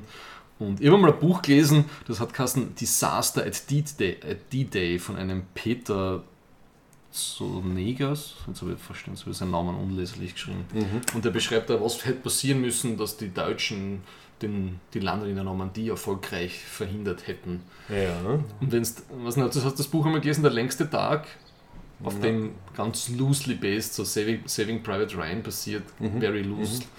Da merkst du halt, was für unglaubliche Zufälle und, und Clusterfucks praktisch im Nachhinein sind glücklicherweise ja, in der ja. deutschen Armee passiert sind, ja. dass die Briten da und die Amerikaner und die ganzen Alliierten so landen haben können, wie sie landen, gelandet sind weil es war ja eigentlich alles schon bekannt. Ne? Also, sie haben ja gewusst, sie kommen, sie haben gewusst, wo sie kommen, sie haben gewusst, wann sie kommen. Achso, also die, diese ganze False Flag. Äh, Nein, die haben, die haben den Code ja schon längst geknackt gehabt, aber mhm. sie haben es einfach nicht geglaubt. Ne? Die, ganz salopp gesagt, irgendwie so, ja, dann haben die Panzerarmeen haben nicht nach Norden fahren dürfen, weil der Hitler geschlafen hat und die unter seinem direkten Kommando waren. Also, wow, okay. wenn es das halt so backcastest von, von, von, von, von, vom Geschehen so noch äh, rück, rückwärts gehst, diese Tage, was da alles passiert ist, ist es genauso absurd, wenn es da so die Events halt vom 11. September anschaust. Ne? Mhm. Wenn du das zurückgehst, wie das alles passiert ist, dass das passieren hat können. Ja, und ja. genau zu dem Zeitpunkt war das eine Manöver und es waren keine Abfangflugzeuge irgendwie genau in dem Bereich und so. Und okay, also viele Details, die dann, dann genau, das Gesamtbild Genau so was in der Normandie, in die eine letzte Staffel von den Messerschmitts, das irgendwie gehabt haben, war gerade in Südfrankreich eine Woche vorher verlegt und so weiter und okay, so fort. spannend, ja. ja. Habe ich nicht gewusst. Also ich habe nur gewusst, ja. dass sie halt ähm, die Invasion, haben sie glaube ich ein paar Stunden verschieben müssen. Am ganzen Tag Wetter haben sie oder Von 5. auf 6. Ja. Also das sind logischerweise so Sachen wie Wetter halt einfach extrem wichtig waren. Ähm, aber ja, da kommt sicher viel zusammen. Ne? Und eben das ist also so ein Key-Event halt. Ne? Ich meine, aus unserer westlichen Sicht wird halt die Landung in der Normandie so wichtig, wie sie war, militärhistorisch und so, wird es halt immer überhöht. Mhm. Also es hat in Ost an der Ostfront hat es mehrere große Schlachten gegeben, wo auch viel, Vielfaches an, an Mensch und Material in Bewegung war. Ne? Ja, also, okay. Aber, aber halt das. Passt nicht ins Narrativ. Passt und, nicht in die äh, westliche Sicht, Sicht der Siegermächte halt. Ne? Natürlich ja. war die Normandie das größte amphibische Landungsmanöver und so ist natürlich viel wichtiger in Geschichtsschreiben. Mhm, mhm. Ja. Und bis nicht wer eine HBO oder Netflix-Serie oder sonst was über die andere Front macht, äh, wird es auch nicht das ist ja spannend, Gedächtnis. Gell? Das ist ja spannend. Ja. ja. Gut, das ist halt die, die Zielgruppe wahrscheinlich zu klein. Soll ich jetzt das Fenster zumachen? Oder die wie, Münz, lang, Münz, wie, wie lange läutet die Die, Leute, die Münzglocke, wie, wie, immer bei uns, wenn wir podcasten am Sonntag um 18.15 Uhr fängt die zum Läuten an. So, dieser ja. Soundeffekt. Ja, das andere lasse ich offen. Stell dir vor, wir hätten da einen Muezzin auch noch hin, dann wäre das unmöglich. Dann würde es aber gut zu Years of Rice and Salt passen. ah. Mit ja. dem. Ähm, ja. Was dann, gut, zwei kleine Beispiele. Red Dawn habe ich schon vorher erwähnt im, im Kontext von Stranger Things. Oh, Red Dawn, das, das ist ja eigentlich so ein bisschen Alternative, was passiert, wäre passiert, wenn die Russen. Versucht die Neuverfilmung anzuschauen. Ah, die habe ich noch nicht gesehen, aber vielleicht mache ich das jetzt, weil mich das Thema halt jetzt wieder interessiert. Also was passiert, wenn die Russen in den 80er Jahren halt die USA äh, attackieren? Oder es hat ein Computerspiel gegeben namens Homefront von Anf Anfang 2000, nein, 2011 war das, wo die Annahme war, dass der Kim Jong-il, glaube ich schon, Moment, nein, Kim Jong-un hat es irgendwie geschafft, bis zum Jahr 2027 äh, Nord- und Südkorea zu vereinen. Mhm. Äh, und dann halt irgendwie ganz viel technologische Fortschritte zu schaffen. Gleichzeitig geht es der USA nicht gut, weil irgendeine Finanzkrise hat irgendwie das System äh, lahmgelegt und Vogelgrippe, sie haben Vogelgrippe. äh, und dann marschiert Korea in den USA ein. Es ist ein also First-Person-Shooter, wo du halt dann an der Homefront, also halt als ja. amerikanischer Soldat halt irgendwie gegen die Koreaner kämpfen musst. Ich habe es nicht ganz gespielt, aber am Anfang ein bisschen und dann bist du halt in einem amerikanischen Suburbia hm. und musst halt vor koreanischen Panzern davonrennen. Das war irgendwie ganz, ganz schräg. Was lustig ist, weil die Red Dawn Neuverfilmung, da greifen ja die Koreaner an. Ah, ja. klar. Von wann ist die? Und Ripped Thor, ne? Ja. Nicht Fat Thor. Der Tordarsteller? Ja. Der Chris Hemsworth. Hemsworth, der leitet den Widerstand da irgendwie an dieser Westküstenstadt gegen den Okay, dann ist, die bösen Koreaner. Dann ist anscheinend das der logische Schritt. Zuerst die Russen, dann die Koreaner, egal ob im Computerspiel oder ja. bei dem Film. Okay. Ja. Hm. Und was also mir vom, vom Titel her immer, immer geläufig war, aber ich habe es noch nicht gelesen, ist von Robert Harris, dieses Fatherland. Und ähm, mhm. ich dann recherchiert ja, habe, habe ich mir gedacht, ah, mal cool, wieder so Alternative History. Aber im Endeffekt ist es angeblich halt ein, Thriller-Detektivroman, der halt in den 60ern ja. spielt in Europa, wo halt die Nazis gewonnen haben, aber angeblich ist relativ wenig von diesem ja. Worldbuilding drinnen. Ich weiß nicht, hast du es gelesen? Ich habe die Verfilmung einmal gesehen. Das habe ich mir jetzt Weil der Ermittler ist ja, glaube ich, ein SS-Offizier. Äh, ja, deutscher ja. SS-Polizist oder so irgendwie. Ja, ja. genau. Was schon lang her, siehst du, das kann ich gar nicht mehr erinnern. Hm. Ich meine, das Einzige, was da interessant sein könnte, meiner Meinung nach, wäre, wenn man als Zuschauer ein bisschen in Konflikt gerät, okay, hält man jetzt quasi zum Hauptdarsteller, obwohl er Nazi ist, aber wenn der vielleicht jetzt eh nicht so Mhm. der Obernazi-Kriegsverbrecher ist, dann ist das auch wahrscheinlich wieder jetzt nicht so problematisch. Ähm, das ist übrigens zum Beispiel bei The Man in the High Castle, also bei der Fernsehserie, Ja. relativ interessant.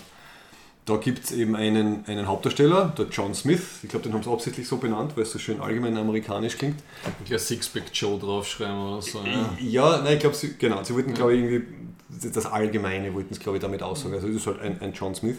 Der ist aber, also er ist Amerikaner, er hat für die in der amerikanischen Armee gekämpft, bevor halt die, die Deutschen und die Japaner den Krieg gewonnen haben.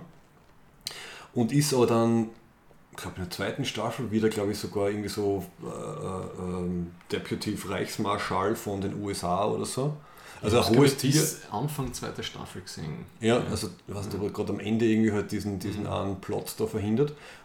Also den, den finde ich interessant, weil er ist quasi gebürtiger Amerikaner, hat zuerst für die Amerikaner gekämpft, ist aber dann der volle Nazi geworden. Also er, er sieht das voll ein, ja, wir brauchen halt irgendwie Ordnung und wir sind halt irgendwie die Besten. Aber kommt dann eben in Konflikt, weil sein Sohn zum Beispiel so eine genetische, einen genetischen Defekt, eine Ja. Krankheit hat. Es wird dem Sohn wird die Diagnose nicht gesagt, das wird der, der Vater, der John Smith, wird dann zum Arzt reingeholt und der Arzt sagt ihm dann, ja, das, ihr Sohn hat diesen genetischen Defekt und sie müssen das jetzt bekannt geben und ihr Sohn wird halt dann euthanisiert. Und er entscheidet sich natürlich dagegen. Also er bringt dann nicht seinen Sohn um, sondern er bringt den Arzt um. Und der Sohn ist aber dann so indoktriniert, dass er sich dann, wie er das dann erfahrt, dass er das hat, dass er sich den, den Nazi, dem Nazi-Gesundheitsservice stellt und halt sagt, ja bitte bringt mich um, weil äh, das ist Teil meiner Überzeugung. Und solche Charaktere finde ich halt dann spannend, Aha. also die halt da wirklich in Konflikt. Ja, vielleicht Konflikt sollte es aus, dass geraten. ich mal reinschaue wieder. Ich habe zum Beispiel empfehlenswert, gefunden am. Anfang, kann man nicht diese eine Szene, wo diese Asche vom Himmel fällt, ne? und dann reden so drüber, aha, ja, wir ver- verbrennen gerade wieder wen, ne? so auf die Art. Ne? Genau, genau. Und dass das jetzt irgendwie so normalisiert. Ja, dieser, dieser Ja. super sympathische Polizist, der Ja. hilft bei der Autopanne und Ja. so, ja, ja, na, da verbrennen sie wieder drüben, genau. Ja. Und eben, das ist total faszinierend, oder? So Das die, die Normalität im, im, im absolut äh, Wahnsinn. Was mir dann nicht gefallen hat, sie sind dann, sie flüchten dann irgendwie und sind dann in so einer, so einer Stadt in den Bergen und dann kommt der böse Nazi, der sie jagt und er hat so eine Narbe durchs Gesicht. Ne? Da wird, das, wird, das ist mir ein bisschen einfach so übertrieben vorkommen. Das ist dann wahrscheinlich in dieser neutralen Zone, also Ja, in den. Rocky Mountains, Ja, das ja mehr so westernmäßig ist. Ja. Also es ist quasi, es ist unabhängig offiziell und deswegen Ja. glaube ich so amerikanisch-westernartig.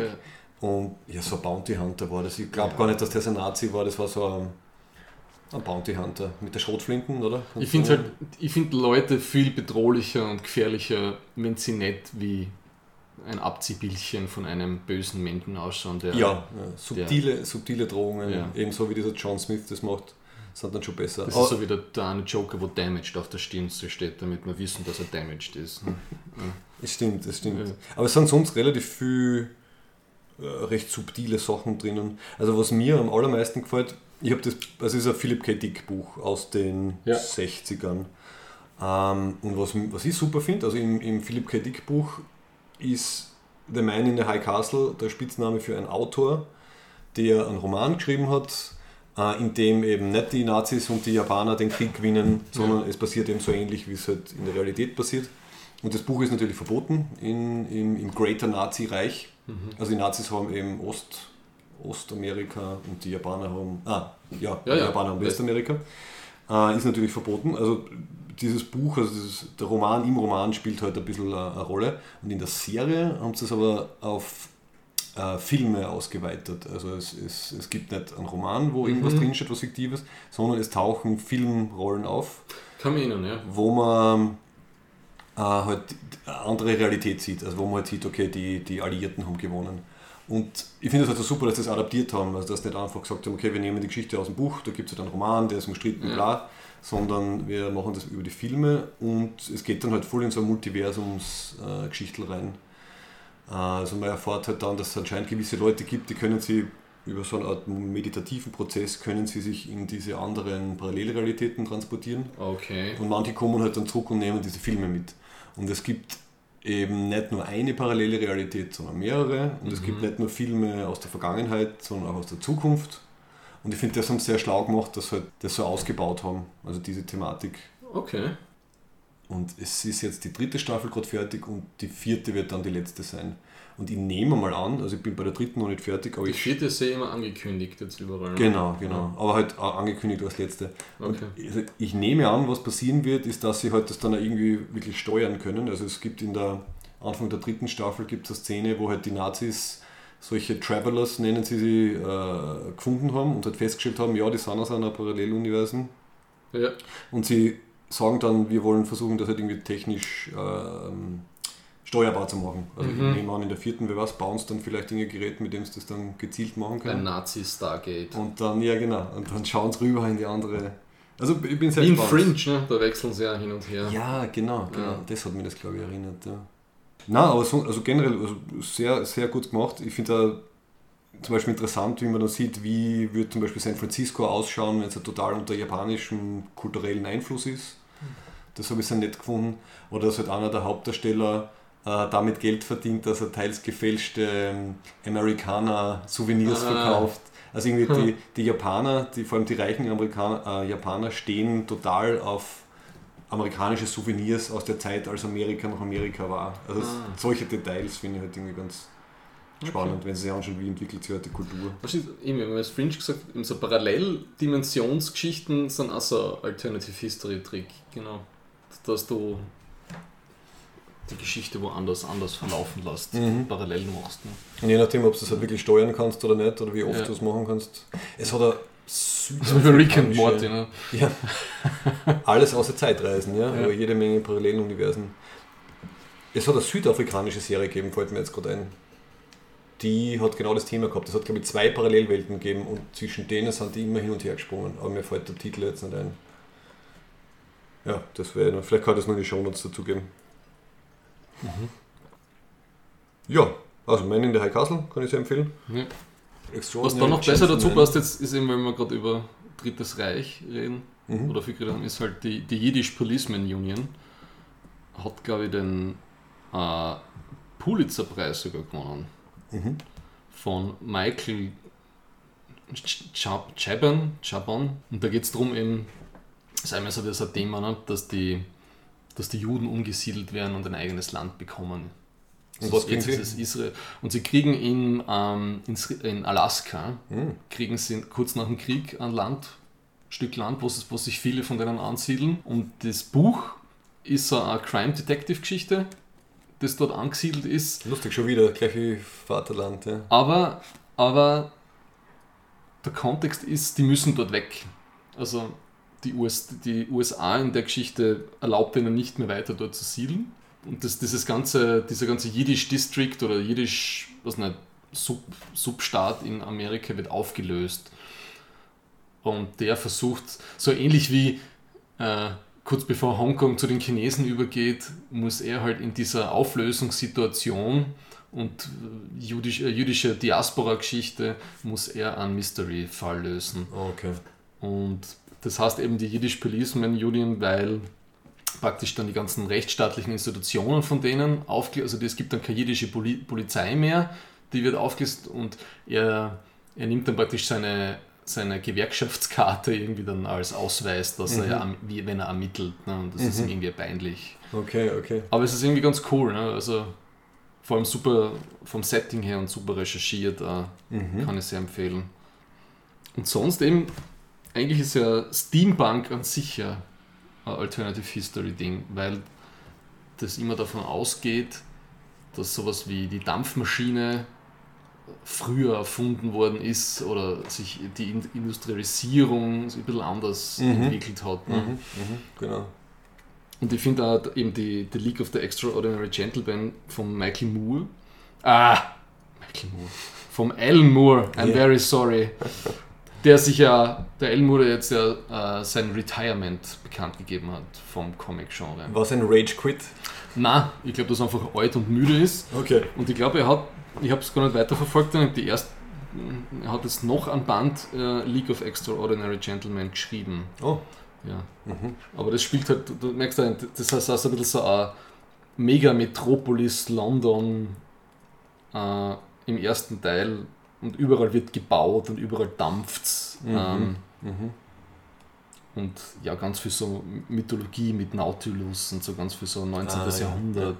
Ja, den, den, Geschichten den eher missglückten Film habe ich ja gesehen damals. Das hat aber wirklich nichts damit zu tun. Okay. Also, Mhm. das ist so loosely based, dass es schon wieder wehtut. Also, der, der Alan Moore, im Gegensatz zu Michael Moore, hat mit seinen Filmen oder mit seinen Filmadaptionen wirklich immer Pech. sehr viel Pech Ah, gehabt. okay, Ja. okay, schaut. Es ist wirklich, also die From Hell-Verfilmung ist furchtbar. Äh, League of X oder Gentleman ist furchtbar. Watchmen kann man streiten, ob das jetzt gelungen war oder nicht. Der Da haben wir schon mal gestritten. Ich finde ihn super, aber ich, Ich finde, ja auch nicht so ich anspruchsvoll. würde sagen, okay ist. Der an- Die beste Verfilmung meiner Meinung nach vom, vom Alan Moore war V für Vendetta, Mhm. Ja, du warst aber das ist auch nur, weil der Film mit dem Buch fast nichts zu tun hat und dieser Wii mit der Natalie Portman, das einfach gran- grandios ja, ist. ja. Mhm. Ja. Aber es stimmt, was du sagst, also Ja. das ist quasi Technologie. Also nicht nur, wenn Ja. gewisse Personen oder Mächte nicht da sind, sondern eine gewisse Technologie fehlt oder halt anders sich entwickelt. Weil bei. Steampunk ist ja eher, dadurch, dass so viel äh, Dampf betrieben und wirklich, wirklich äh, mechanisch gemacht wird, entstehen ja dann andere Entwicklungen nicht, oder? Also es ist ja immer quasi... Äh, Ja, was sich durchsetzt. bisschen, ja, also es wird ein bisschen, ein bisschen gebremst, kommt man vor, aber Ja. also es, geht nicht, es geht nicht nach oben, sondern es geht in die Breite, kommt man vor. Also quasi Steam Engine und dann kommt man nicht irgendwie zu super digitalen Tags, sondern Ja. es breitet sich alles Oder eben so Geschichten, eben, ob die alten Griechen haben ja dann auch schon angefangen, irgendwie Maschinen zu bauen. Und Mhm. wenn das schon früher hingehaut hätte, ne, dann hätte man echt 2000, fast was nicht, 2000 Jahre Vorsprung an, an Mechanisierung. Richtig, ja. Am besten das Mittelalter noch weglassen ja, das dunkle Mittelalter.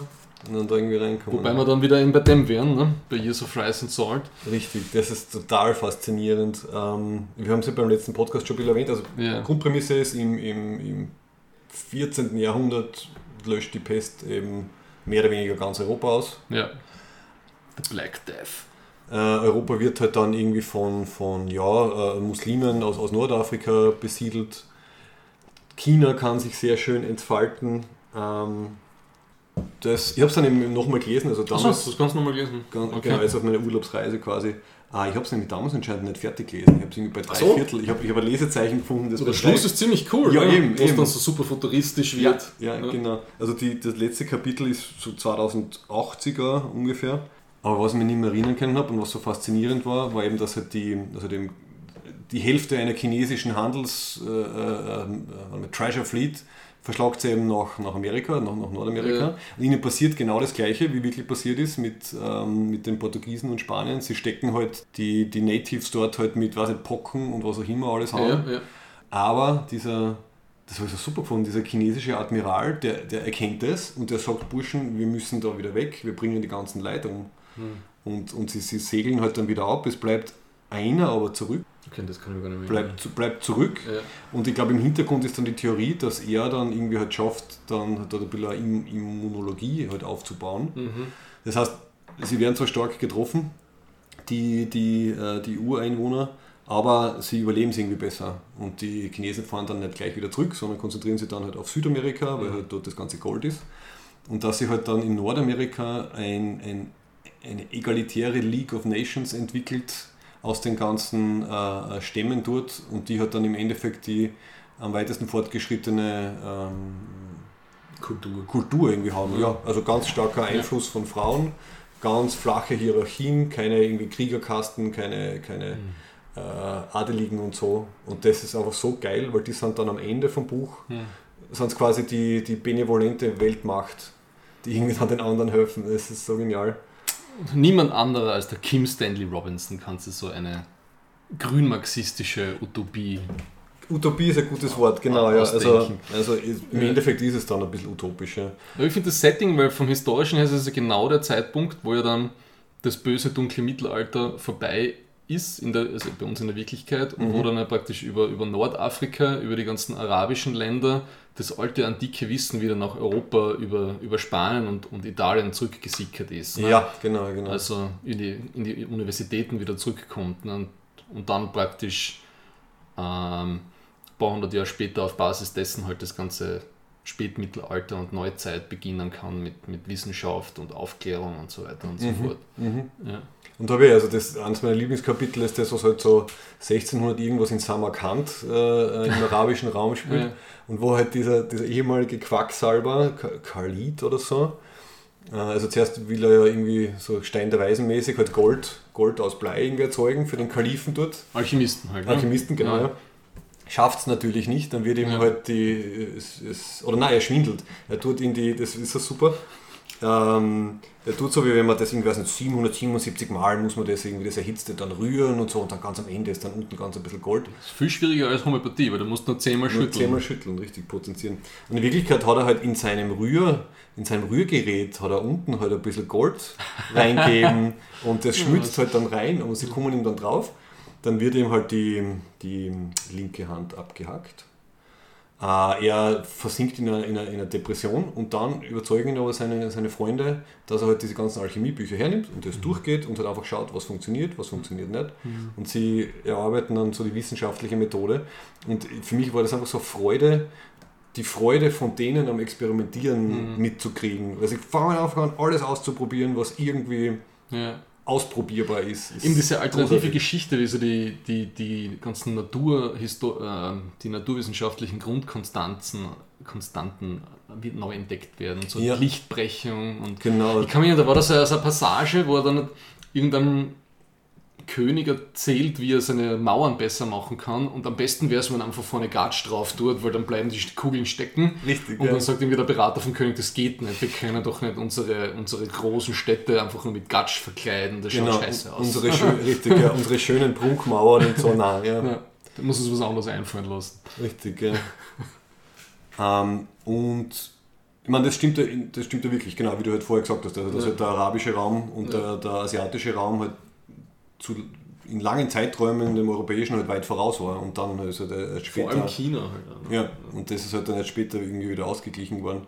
Und da kann man halt das sehr schön mitverfolgen. Und was ich auch sehr schön gefunden habe, war die Auseinandersetzung mit Religion. Also es kommt Mhm. halt, Islam kommt sehr viel vor, Bu- Buddhismus, wobei es halt die Frage, wie, also, ob jetzt eine monothe monotheistische Religion wie der Islam, also im Vergleich dazu ist ja Buddhismus schon fast Lebenseinstellung und weniger eine Religion. Also es Je nach viel- Ausrichtung. also viel gechillter, ja. Ja. Dass das jetzt sehr viel vorkommt und ähm, vor allem, wie man dann sieht, wie halt dann die Gelehrten versuchen, die Wissenschaft mit der Religion zu vereinbaren. Hm. Also nicht, dass es halt so wie bei uns, kommt man vor, halt immer üblich, halt immer das eine gegen das andere, sondern die schauen halt, dass halt irgendwie den Koran weiterentwickeln in der Interpretation und halt sagen, ja, das ist ja eigentlich eh drinnen und indem wir die Welt erforschen und, und Wissenschaft betreiben, dienen wir Gott äh, so gut, wie man ihm sonst gar nicht dienen kann. Oder dass es dann ähm, Gruppierungen gibt, die halt einen, einen feministischen Islam versucht zu erschaffen, haut zuerst nicht hin, aber dann in den späteren Büchern, also es sind zehn Bücher, die halt verbunden sind miteinander. Äh, Am Ende funktioniert dann und am Ende hat man halt so das Gefühl, die Menschheit hat sich weiterentwickelt, sie hat ihre, Mhm. das Positive aus der Religion übernommen, aber die meisten sind Buddhisten inzwischen. Die Muslime sind irgendwie eh auch voll geile Wissenschaftler und so. Also es ist einfach das, ist das Utopische dran. Halt. Die Buddhisten mag er. Also in dieser Ja. Science in the Capital Serie ist er ganz sehr stark Tibet und Buddhismus und so. Mhm. Und er präsentiert es ja indirekt ein bisschen so als, als Lösung, oder? Also wenn, wenn schon Religion, dann bitte Buddhismus. Und die anderen sollen sich, ähm, sollen sich ein bisschen zurücknehmen. Aber ja, also es hat mir riesen, riesen Freude gemacht, das, das einfach wieder, wieder zu lesen. Was ein bisschen deprimierend war oder halt irgendwie dann wieder sehr nah an unserer Realität war, anscheinend ist sowas, also durch die Mechanisierung und durch die Weiterentwicklung, ist sowas wie ein großer Weltkrieg unvermeidbar, also so habe ich das interpretiert, weil es gibt in dem Buch dann den, statt dem Ersten und dem Zweiten Weltkrieg gibt es halt den The Long War, der halt 1913 startet Okay. und 67 Jahre dauert. Und der einzige Unterschied ist, dass sie erst danach äh, Kernspaltung äh, Mhm. entdecken. Und deswegen ist es halt ein sehr langer, sehr grausiger Krieg, wo halt dann China plus Verbündete unter schweren Verlusten gewinnt am Ende. Und Ah, genau, Sich bomben sie den ganzen Himalaya weg. Gell? genau, Ja. die, ich glaube, ich glaub, das, das, das muslimische Und dann bauen sie wieder auf dann und alle schicken Steine hin, Ja, damit man Mount Everest und so wieder. Genau, so als Kunstprojekt. Also ich glaube, Ja. glaub, die, die junge muslimische Armee schießt wirklich absichtlich beim Mount Everest die Spitze runter, Mhm. damit der höchste Berg in, ähm, in einem von ihren Ländern ist und nicht dort. Und später gibt es dann so ein Kunstsozialprojekt, quasi jeder Wanderer nimmt dann halt einen Stein irgendwie mit drauf. Ähm, also, was ich da draus gelesen habe, ist quasi, wenn große Reiche entstehen, und das ist halt zu dem Zeitpunkt äh, das chinesische Reich, dann diese, diese Verbindung von äh, muslimischen Mhm. Ländern und halt ein bisschen diese, also die Amerikaner sind ein bisschen on, on the sideline, dann kommt es halt irgendwann mit zum globalen Konflikt. Und der wird halt ausgetragen und ist halt scheiße und dauert lang, aber halt danach geht es dann in eine, in eine utopischere Zukunft. Das habe ich auch gut gefunden. Und an- ganz am Ende wird dann halt die, die, der Umweltschutz kommt halt dann rein. Also da haben sie die schöne Formulierung, the, the balance with nature problems beginning to plague the world. Also irgendwie eine Stadt kommt dann vor, die auch schon durch Mauern gegen, gegen die steigende Wasser irgendwie gebaut hat und so. Also da sind sie wieder genau dort, wo wir jetzt sind. Aber insgesamt sehr inspirierende Sache. Also, also ich habe es extrem genossen. Ja, den Kim, den werden wir nicht los, den Kim Stanley Robinson. Na, der kann gerne noch, der kann gern noch weiterschreiben. Ja. Ja. Und vor allem, also und der große Kontrast, also für alle, die es nicht kennen, das Buch ist halt, dass er eben nicht basierend auf irgendwie großen Führern oder irgendwelchen großen Mächten das erzählt, sondern immer eigentlich kleine Charaktere. Ja, Und in jedem Buch oder halt in jedem von diesen zehn Kapiteln äh, kommen halt die wiedergeborenen äh, Ah. ähnlichen Charaktere. Das Ah. war so süß. Also nach, nach jedem Kapitel oder fast jedem treffen sie sich im Bardo, also in halt dieser buddhistischen Nachwelt. Das und das, das Yati, also die Gruppe, kommt wieder zusammen und dann diskutieren sie, was haben wir gelernt, wieso ist das Leben so scheiße. Und das Beste war, dass sie dann einmal sozusagen ausbrechen. Also sie sind dann durch die Reinkarnationen schon so weit, dass sie sich an viel, viel erinnern können. Und sie beschließen dann, sich zu weigern, diesen Trank zu nehmen, der ihnen die, die Erinnerungen wieder nimmt, bevor sie zurück zur Erde geschickt werden. Und sie schaffen es dann wirklich, sie, sie tun nur so, als würden sie das trinken. Sie, sie hupfen dann über Mauer, sie kämpfen gegen irgendwelche äh, äh, buddhistischen Gottwesen. Es war so cool.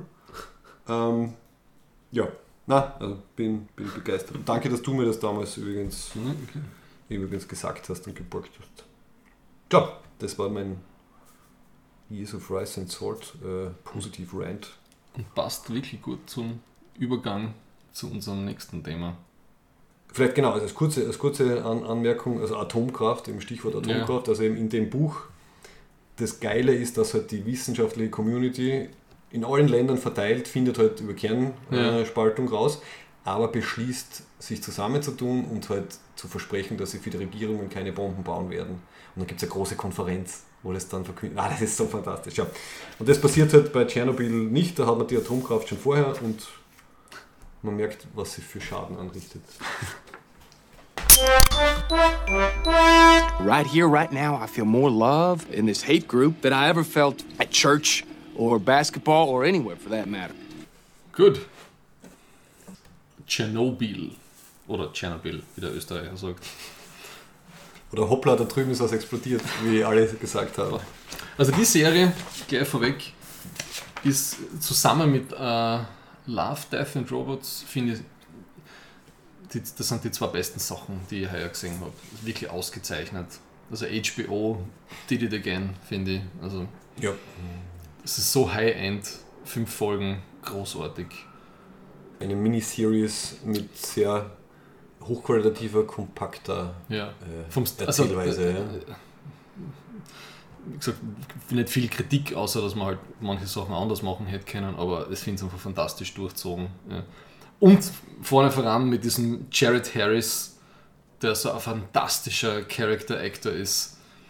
Also der hat man eigentlich immer schon taugt. Von das erste Mal, glaube ich, in Fringe gesehen, und dann war er der König, also der Papa von der Elisabeth II. in The Crown. Äh, natürlich äh, Nordpol, was, wie war das? The, the Terror. Der- der Terror ja, war war fantastisch. In Closure. Mad Men war er großartig, die Staffeln, wo er dabei war, Mhm. als äh, suizidaler Bookkeeper. Insofern ist er in The Expanse fast ein bisschen untergegangen. Gell? Stimmt, Weil ja. er war nämlich auch und hat das nicht so richtig ausleben können. Er hat so eine, kra eine krauzige, rauchige Stimme und er kann das irgendwie so stark modulieren. Also der ist. Ja, total. Also ich könnte immer stundenlang zuhören und zuschauen. Ja. Ja, oder das Stellan Skarsgård zum Beispiel, der zweite, der, der Hauptdarsteller, der er- ja überall ja. schon irgendwie drinnen war. Mehr so, warte mal, mehr so Filme, gell? mehr so 90er. Ich habe den mehr so als 90er Jahre Film Filmschauspieler im Kopf, aber halt ein bekanntes Gesicht und auch ein sehr guter Mann. Ich kenne ihn so Lars von Trier mäßig kennen ein bisschen. Ja, ja. Da hat er ein paar Rollen, oder zumindest eine. Und der Bei. Jagd auf Rot Oktober hat er mitgespielt. Ah. Da war er, glaube ich, einer von den. ah, da war er der junge Russe, der den. Ich meine, weiß nicht mehr wer genau, aber ja. Ja, doch, da war er der, der Russe, der den ähm, Sean Connery jagt. Ja, okay. Ja, und am Schluss dann untergeht. Ne? Na, schau, so schließt sich der Kreis wieder vom Atom-U-Boot zum Ja. Atomreaktor. Ich habe den auch gut gefunden, aber wirklich der Jared Harris, finde ich, hat für mich alles geschlagen. Mhm. Ja. Und was auch, äh, finde ich, darf ich das sagen, aber es hat dann fast ein bisschen, klingt jetzt, klingt jetzt zynisch, ein bisschen Buddy-Movie-Charakter gehabt, Body Movie. weil sie der, ähm, also der Scherbiner, also der vom, vom Skarsgård gespielt wird, Ja. der hat schon eine gewisse Charakterentwicklung. Also zuerst wirkt er ja wie das komplette äh, Sowjet-Arschloch. Der komplette Bonze halt. Ne? Ja, aber je mehr er mit dem, mit dem Legasov, also der von Jared Harris gespielt wird, zusammenarbeitet, desto mehr entwickeln sie so ein bisschen eine, ja, wir sind jetzt gemeinsam in der Scheiße und die müssen wir jetzt gemeinsam aus, nicht auslöffeln, äh, aus, äh, na, auskehren. Auf jeden Fall, ich finde, sie entwickeln eine gewisse Freundschaft, oder? Das finde ich so einer der positiven, emotionalen, positiven Sachen in der. Ich finde, es fängt so grandios an mit diesem Zentralkomitee-Sitzung und ich finde, die zweite Folge ist eine, ist, die ist so stark. Also, wo er dann hingeschickt wird mit ihm und was mit Hubschrauber sind und er eh schon alles aus diesem Bericht irgendwie erahnt hat, was passiert und alles sind auch super in Denial na, und das passt ja alles und kein Problem und na. Und dann sind sie in diesem Hubschrauber über dem, über dem praktisch auf, aufgespaltenen Reaktor und er sagt, wir müssen da nicht drüber fliegen. Die, die, die Luft ist ionisiert, seht ihr das nicht? Ne? Ja. Und die Szene habe ich ext, extrem cool gefunden. Ja, ja. Waren ein paar so starke, Ja. so starke Szenen dabei, ja, richtig. Und der Gorbatschow, ne, der, hat ja angeblich nach dem Fall um so Sowjetunion ja gesagt, dass Tschernobyl ja eigentlich ein Grund war, warum Die Sowjetunion zerbrochen Sowjetunion ist. zerbrochen ist. Ja. Ja, wenn man die ganze Welt belügt, Ja. ähm, Zusammen halt mit gefährdet. Afghanistan-Krieg in den 80ern, zusammen mit dem ganzen Hunger und Unterversorgungsproblemen, die sie gehabt haben. Mhm. Und für mich das, war das spannend, weil ich habe gerade die fünfte Staffel von The Americans geschaut und ich spiele zu 83, 84. Mhm. Und da geht es ganz viel eben um Korruption im Land und Essensversorgung und dass das einfach komplett korrupt ist und alle nur ihren eigenen Arsch retten wollen die ganze Zeit, ne? weil das so ein schizophrener ich mach dich zuerst fertig, fertig Stasi-Staat geworden ist. Ja, Ne? ja, Ja. okay. Und in dem Kontext habe ich das auch ganz cool gefunden anzuschauen. Ja, ich habe ähm, mir den Begleitpodcast da noch angeschaut, Ja, den, ich ich, den Ja. ich wirklich sehr empfehlen kann. Also der Showrunner und der, der alleinige Autor von der Serie ist ein gewisser Craig Mazin, falls man ihn so ausspricht, M-A-Z-I-N. Und äh, der hat ja zu jeder Folge äh, einen Podcast gemacht, wo er von einem äh, Kollegen, glaube ich, halt einfach befragt wird zu dem Ganzen. Mhm. Und was mich, also um jetzt ein bisschen auf die Metaebene zu gehen, was mich so fasziniert hat, ist, wie, wie wichtig ihm einfach generell also die Geschichte des Projekts äh, und die Authentizität einfach von dem Ganzen Ja. war. Also er hat 2014 zum Recherchieren angefangen, 2015 zum Schreiben Hm. und ihm war das halt ganz wichtig, dass halt jemand die Geschichte, also erstens, er wollte selber verstehen, was passiert ist, weil ich glaube, so wie, ich weiß nicht, wie es dir geht, aber vor der Serie, alles, was ich gewusst habe, ist, dort ist ein Reaktor explodiert. Also mehr habe ich zumindest nicht gewusst. Und Das bisschen, was mit Österreich halt zum tun gehabt hat. Ne? Meine Mutter ist immer noch vielleicht. voller, voller Horror, wenn sie da erzählt, wie das damals war, dass wir nicht ausgehen haben dürfen und so weiter. Also, ja, aber jetzt nehmen wir mal an, dass halt der Großteil der Bevölkerung nicht die Details gewusst hat. Nein. Und der Mazin hat ja gesagt, erstens, er, er wollte mehr wissen, als einfach nur, es ist ein russischer Reaktor explodiert. Er wollte für die Leute, die jetzt noch leben, halt das irgendwie äh, äh, auf eine respektvolle Art halt irgendwie möglichst, möglichst korrekt halt irgendwie darstellen. Und er hat dann die Möglichkeit drin gesehen, aktuelles Thema aufzugreifen, nämlich halt der Umgang mit, mit, mit Lügen und halt wie, wie ein Staat halt ähm, Mhm.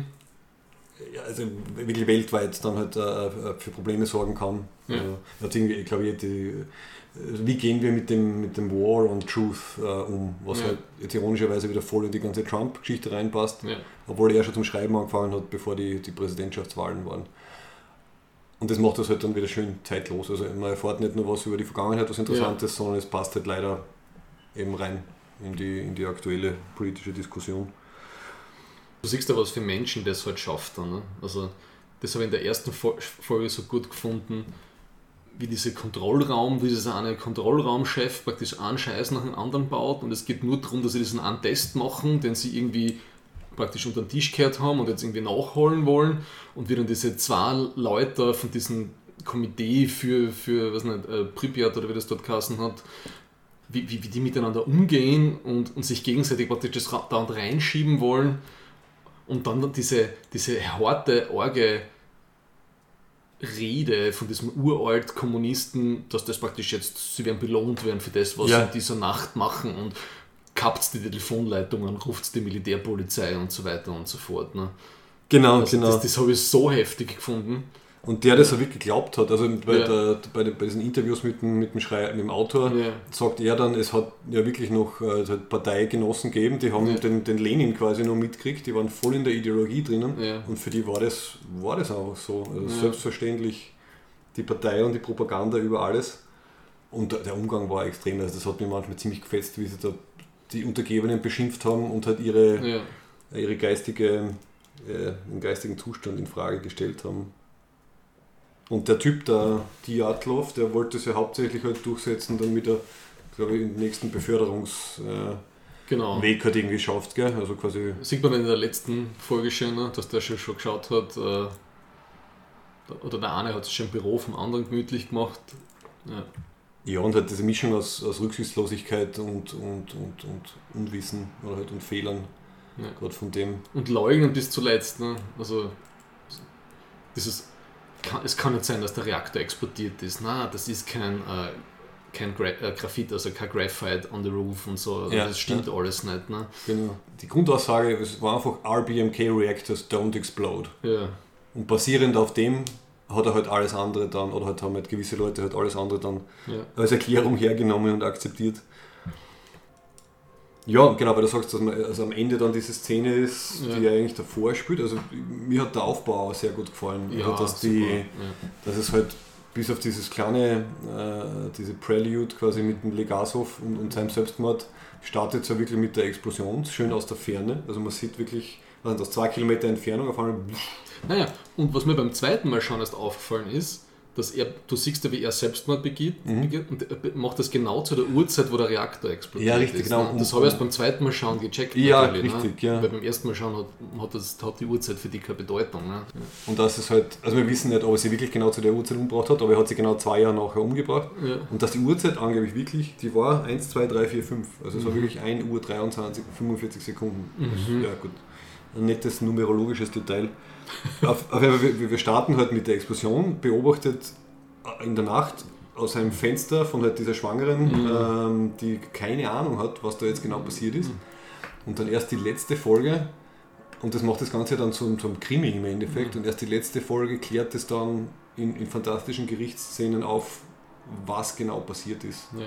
Und das war eine super Methode, das zu, zu framen, finde ich einfach. Also ja, also von, Spitze gemacht. Ja. Vom Aufbau her Wahnsinn und auch auch dann die, die ganzen Verstrahlten und Strahlentoten, die Maske, das war so, also diese ganzen Leute in die weißen Kittel, mhm. wie die dann auch dann ausgeschaut sind und verfallen, wow, und die ja. ganzen Feuerwehrmänner. Also die Feuerwehrmänner, das war so, in der, und was auch noch dazu kommt, der, die ganzen fünf Folgen haben einen Ambient-Soundtrack, der sich gewaschen hat. Ja, ja richtig. Es, von der Stimmung her, es ist ein Wahnsinn. Du irgendwie die ganze Zeit, also diese fünf Stunden sind so schnell vergangen und die, die Stimmung und es ist so fesselnd. Mhm. Ja, also visuell und, ja. und, und akustisch bedrückend ja. gut. Ja. Ich habe mir das zum Beispiel ausgeschrieben, also der Soundtrack ist von einer isländischen Komponistin, eine gewisse Hildur Guðnadóttir und die hat zum Beispiel für Sicario, für Prisoners, für mhm. Arrival, für The Revenant hat die zum Beispiel schon ah. Sachen gemacht. Okay. Und eben die Musik plus die Geräuschkulisse, ja. oder? das war einfach eine, ja, so Ambient. eine Mischung. Ja. Genau. Und ich meine, ich, ich habe es vorher schon gruselig gefunden, aber spätestens seit jetzt finde ich einfach das Geräusch eines Geigerzählers eines der schiersten Dinge, die es gibt. Ah. Also die, ah.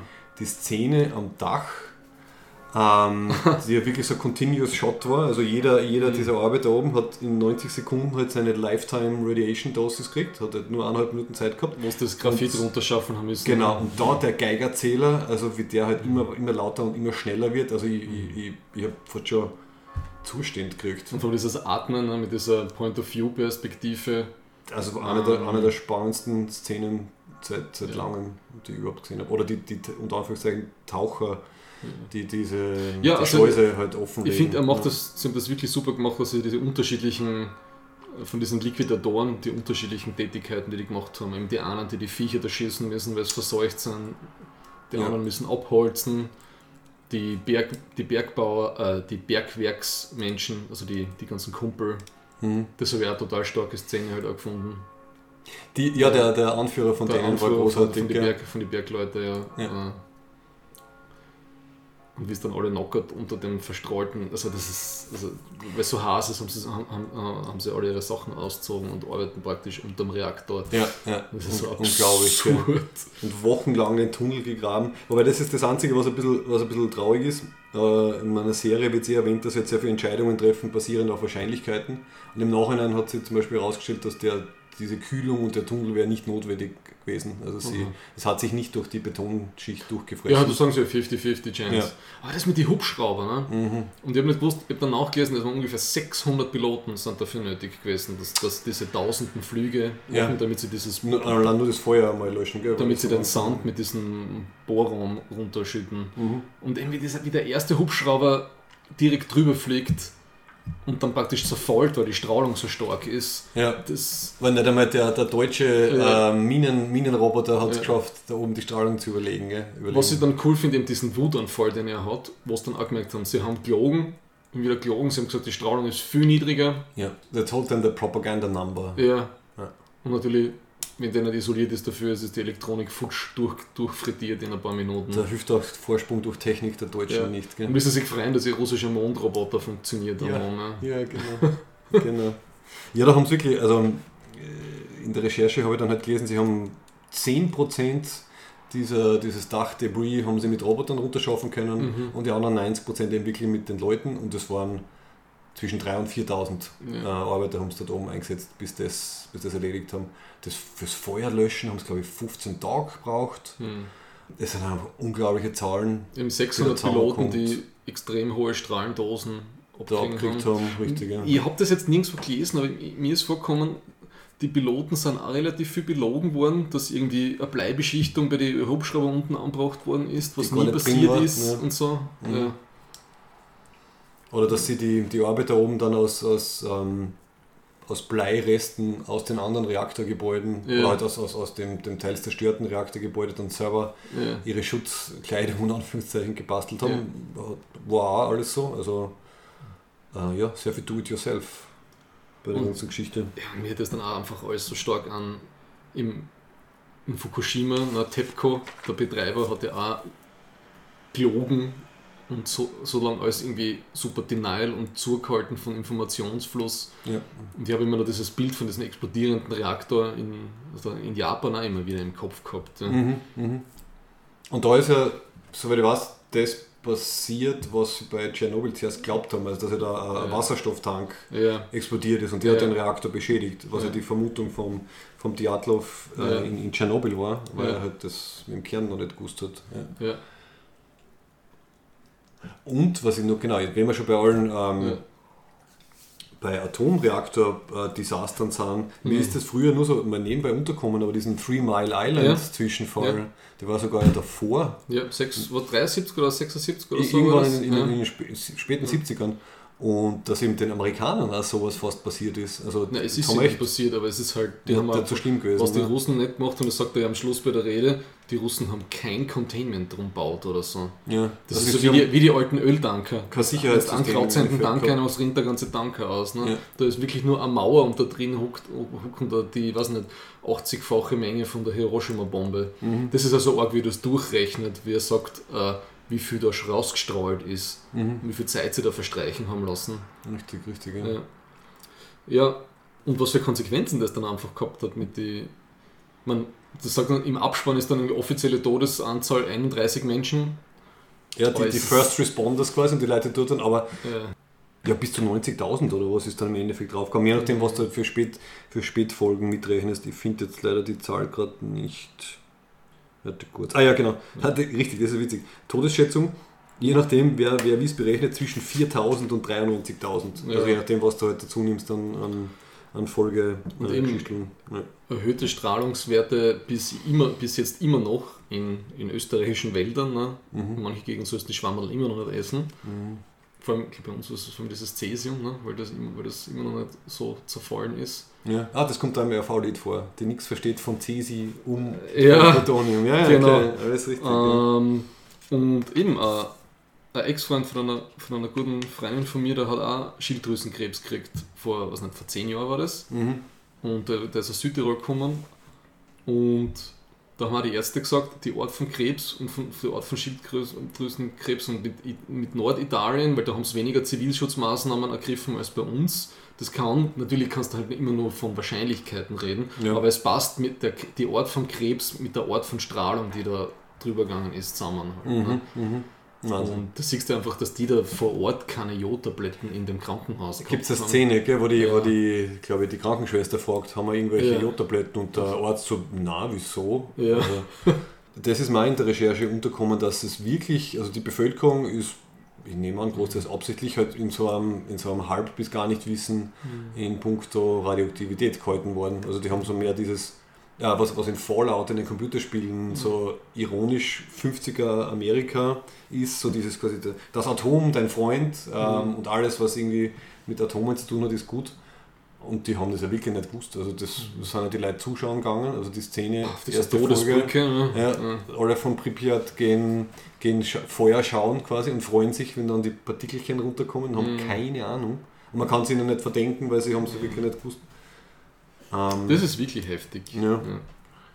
und was mir, genau, was ich denken habe müssen, im Kindergarten, wir haben, wir haben zwei Erste-Hilfe-Koffer bei mir Mhm. im Kindergarten Mhm. und der für die Kinder ist wirklich rammelvoll, also nicht rammelvoll, aber sehr viel davon ist voll mit Jodtabletten, Mhm. weil das anscheinend immer noch eine, eine gesetzliche Vorgabe ist. Und das ist gut so, weil Ja. der nächste Reaktor ist keine 90 Kilometer von uns da jetzt entfernt. Ne? Und die Ja. Österreicher glauben ja immer, wir sind, wir sind ja atomfrei. Deswegen Ja. kann nichts passieren. Deswegen kann aber wir sind, wenn du uns dann anschaust, sagen wir von äh, Tschechien über Ungarn bis nach Slowenien, sind überall alte sowjetische Re Reaktoren. Wir sind umzingelt, gell? Ja. Und leider, selbst vom Kickel ein Grenzzaun würde das nicht abhalten, gell? Na, na, Das hilft alles nichts. aber wenn er 2 Milliarden kostet oder was ist in den Medien gestanden?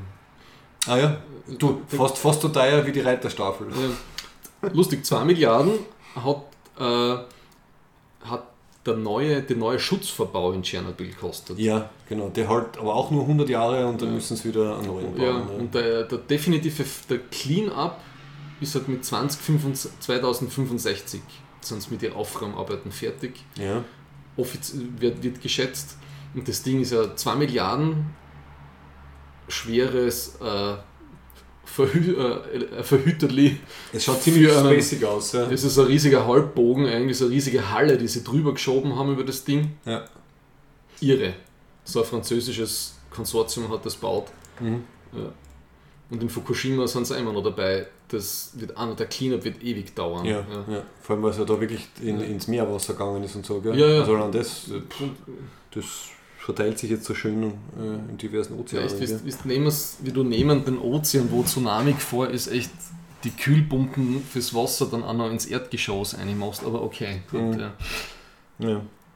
Dann, wir haben ja schon gestern ein bisschen geredet, also ich habe, ähm, also der, der, der Showrunner hat eben gesagt, er hat das, die Skripte, bevor er sie äh, drehen Mhm. hat lassen, hat er halt von, von Ukrainerinnen und Ukrainern, die, Ja. die sie auskennen und die zu, zu der Zeit gelebt haben, eine Korrektur lesen lassen. Mhm. Ich habe dann gesagt, mir ist so komisch vorgekommen, dass sie dauernd wirklich Comrade zueinander sagen. Mhm. Das ist ihm damals gesagt worden, war wirklich so. Also Ja. haben, das war ganz häufig. Und du hast gesagt, die Ich habe gelesen, Namen- eben, dass auch so, wo so um, so um die Ak äh, Akkuratität von dem Ganzen gegangen ist, habe ich irgendwo gelesen, eben, dass die sich nicht so ansprechen, wie, wie, wie Russen oder so Sowjets sich angesprochen hätten, Mhm. weil du im Russischen sprichst du jemanden an mit Vorname und Vaters- oder Muttersname. Ja? Mhm. Also du wirst, ich habe ja gesagt, ich werde dann der Thomas Franzil, Franz Franzovic oder so. Also oder der, so. der dem Franz gehört. Sozusagen. Genau, der, der vom Franz kommt. Ja. Ne? Und das haben sie weggelassen, vermutlich, weil es einfach für internationales Publikum komisch wäre. Ja, die Namen waren ja schon lang genug. Weil sie eben, das habe ich auch nicht gewusst, im Russischen sprichst du die Leute per Sie an und sprichst sie aber mit Vornamen und Vaters- oder Muttersnamen an. Ne? Du, den Nachnamen verwendest du eigentlich von, von in der direkten Rede, auch wenn es die höfliche Rede ist, nicht wirklich. Mhm. Zumindest laut dieser Anseiten, mhm. die ich gelesen mhm. habe. Das habe ich okay. nicht gewusst. Ja. Okay, spannend. Ja. Ähm, und es gibt da weniger, ich habe mir dann heute noch ein Video angeschaut, ja. ich glaube nicht das, was du mir geschickt hast. Nein, du hast mir einen Artikel geschickt, gell? ich habe mir dann ein Video gesucht und der Typ, äh, ich meine, falls es stimmt, hat zum Beispiel gesagt, dass einfach in Russland gibt es halt wesentlich weniger Vornamen. Also wenn er sich anschaut in den USA, mhm. diesen, diesen, diesen Wald an, an kreativen Vornamen mhm. gibt es in Russland halt nicht. Und ja, und du hast dann durch die Combo Vor- plus Vatername, ja, reicht anscheinend dann um die Identifizierung. Eben, weil ich mich gewundert habe, ich schaue immer das, ähm, die Americans und da reden sie ja im Russisch, wie der Original Russisch reden da, oder zumindest wird es halt synchronis äh, untertitelt. Mhm. Und da machen, das, da machen sie das immer mit, dem, mhm. mit dieser Formel, die dann immer mhm. kommt. Ne? Mhm. Und das hat mir da auch gefehlt. Ne? Ja, ist ja lustig, habe ich ja. vorher noch nicht gewusst. Ähm, ja, also auch so an, das haben wir gestern auch diskutiert, auch so an einen, einen narrativen Trick machen sie ja, das kommt am Schluss dann raus, dass diese eine dritte Hauptfigur oder diese eine Atomphysikerin aus Minsk. Ja, die Ulana Komjuk, gespielt von Emily Watson. Die gibt es nicht, ne? Ja. Sondern sie ist praktisch so eine Figur, in die alle anderen Physiker und Wissenschaftler, die dort geholfen haben, und dann siehst du eh am Schluss, ne, das ist ein ganzer Bus mit Leuten, die da herumgefahren sind und versuchen, das zu lösen. Mhm. Und das ist das Einzige, was ich nicht kritisieren würde jetzt dran, aber ich würde sagen, das hätte mir vielleicht, hätte mir vielleicht anders besser gefallen. Ja. Also weniger kondensiert auf so eine. Weil eine ich nicht ganz verstehe, warum man das nicht mit einem Wissenschaftler aus Minsk machen hätte können. Wahrscheinlich wäre es eh okay. Du musst halt irgendwie zusammenlegen, zusammenraufen und so weiter, weil das, du hast nur fünf Stunden Zeit. Mhm. Aber ich habe mich dann wirklich dann in der dritten Folge mal gefragt, sind die da immer nur zu zweit mhm. in dem einen Wagerl da drinnen und dann kommandieren da Tausende von Leuten herum. Haben die nicht irgendwie ein paar Subarbeitsgruppen, mit denen zu reden? Ja. Das ist mir komisch vorkommen. Ja. Okay. Eigentlich müssten die einen, einen, totalen Stab dort haben. Ne? Der eine ja. ist irgendwie Statiker und der andere ist irgendwie Bauleiter und der andere ist der, der, der, der, Radiologe und der andere ist der Physiker und der eine ist auf das spezialisiert. Also da müssen ja mindestens 30 Leute irgendwie sein mit Whiteboards und müssen, oder mit Kreide damals noch und müssen irgendwie Pläne zeichnen. Das sind immer nur die zwei da in diesem Bauanhänger. Mhm. Okay, also das ist halt das klassische für fünf Stunden Fernsehen müssen wir es runterbrechen auf uh, wiedererkennbare Gesichter. Ja, aber es wird zumindest, sie haben ja die andere Szenerie ja auch geschafft. Ne? Du hättest ja trotzdem irgendwie sagen, okay, da hast du eine Baracke und da sind die ganzen Wissenschaftler drinnen. Ne? Oder, mhm. oder so. mehr, mehr das Teamwork und sozusagen. Ja, hätten wir machen können. Weniger Teamwork oder du hättest, ja, wie auch immer, aber das, das, hat, das hat mir gefehlt dann. Mhm. Und das habe, hat sich dann am Schluss auch aufgelöst für mich, warum mir das gefällt hat. Okay. Weil es ja offensichtlich, wenn du so ein Riesending hast, nicht nur mit einem Physiker auskommen wirst. Ne? Der ja. kann sich nie um alles kümmern. Ja.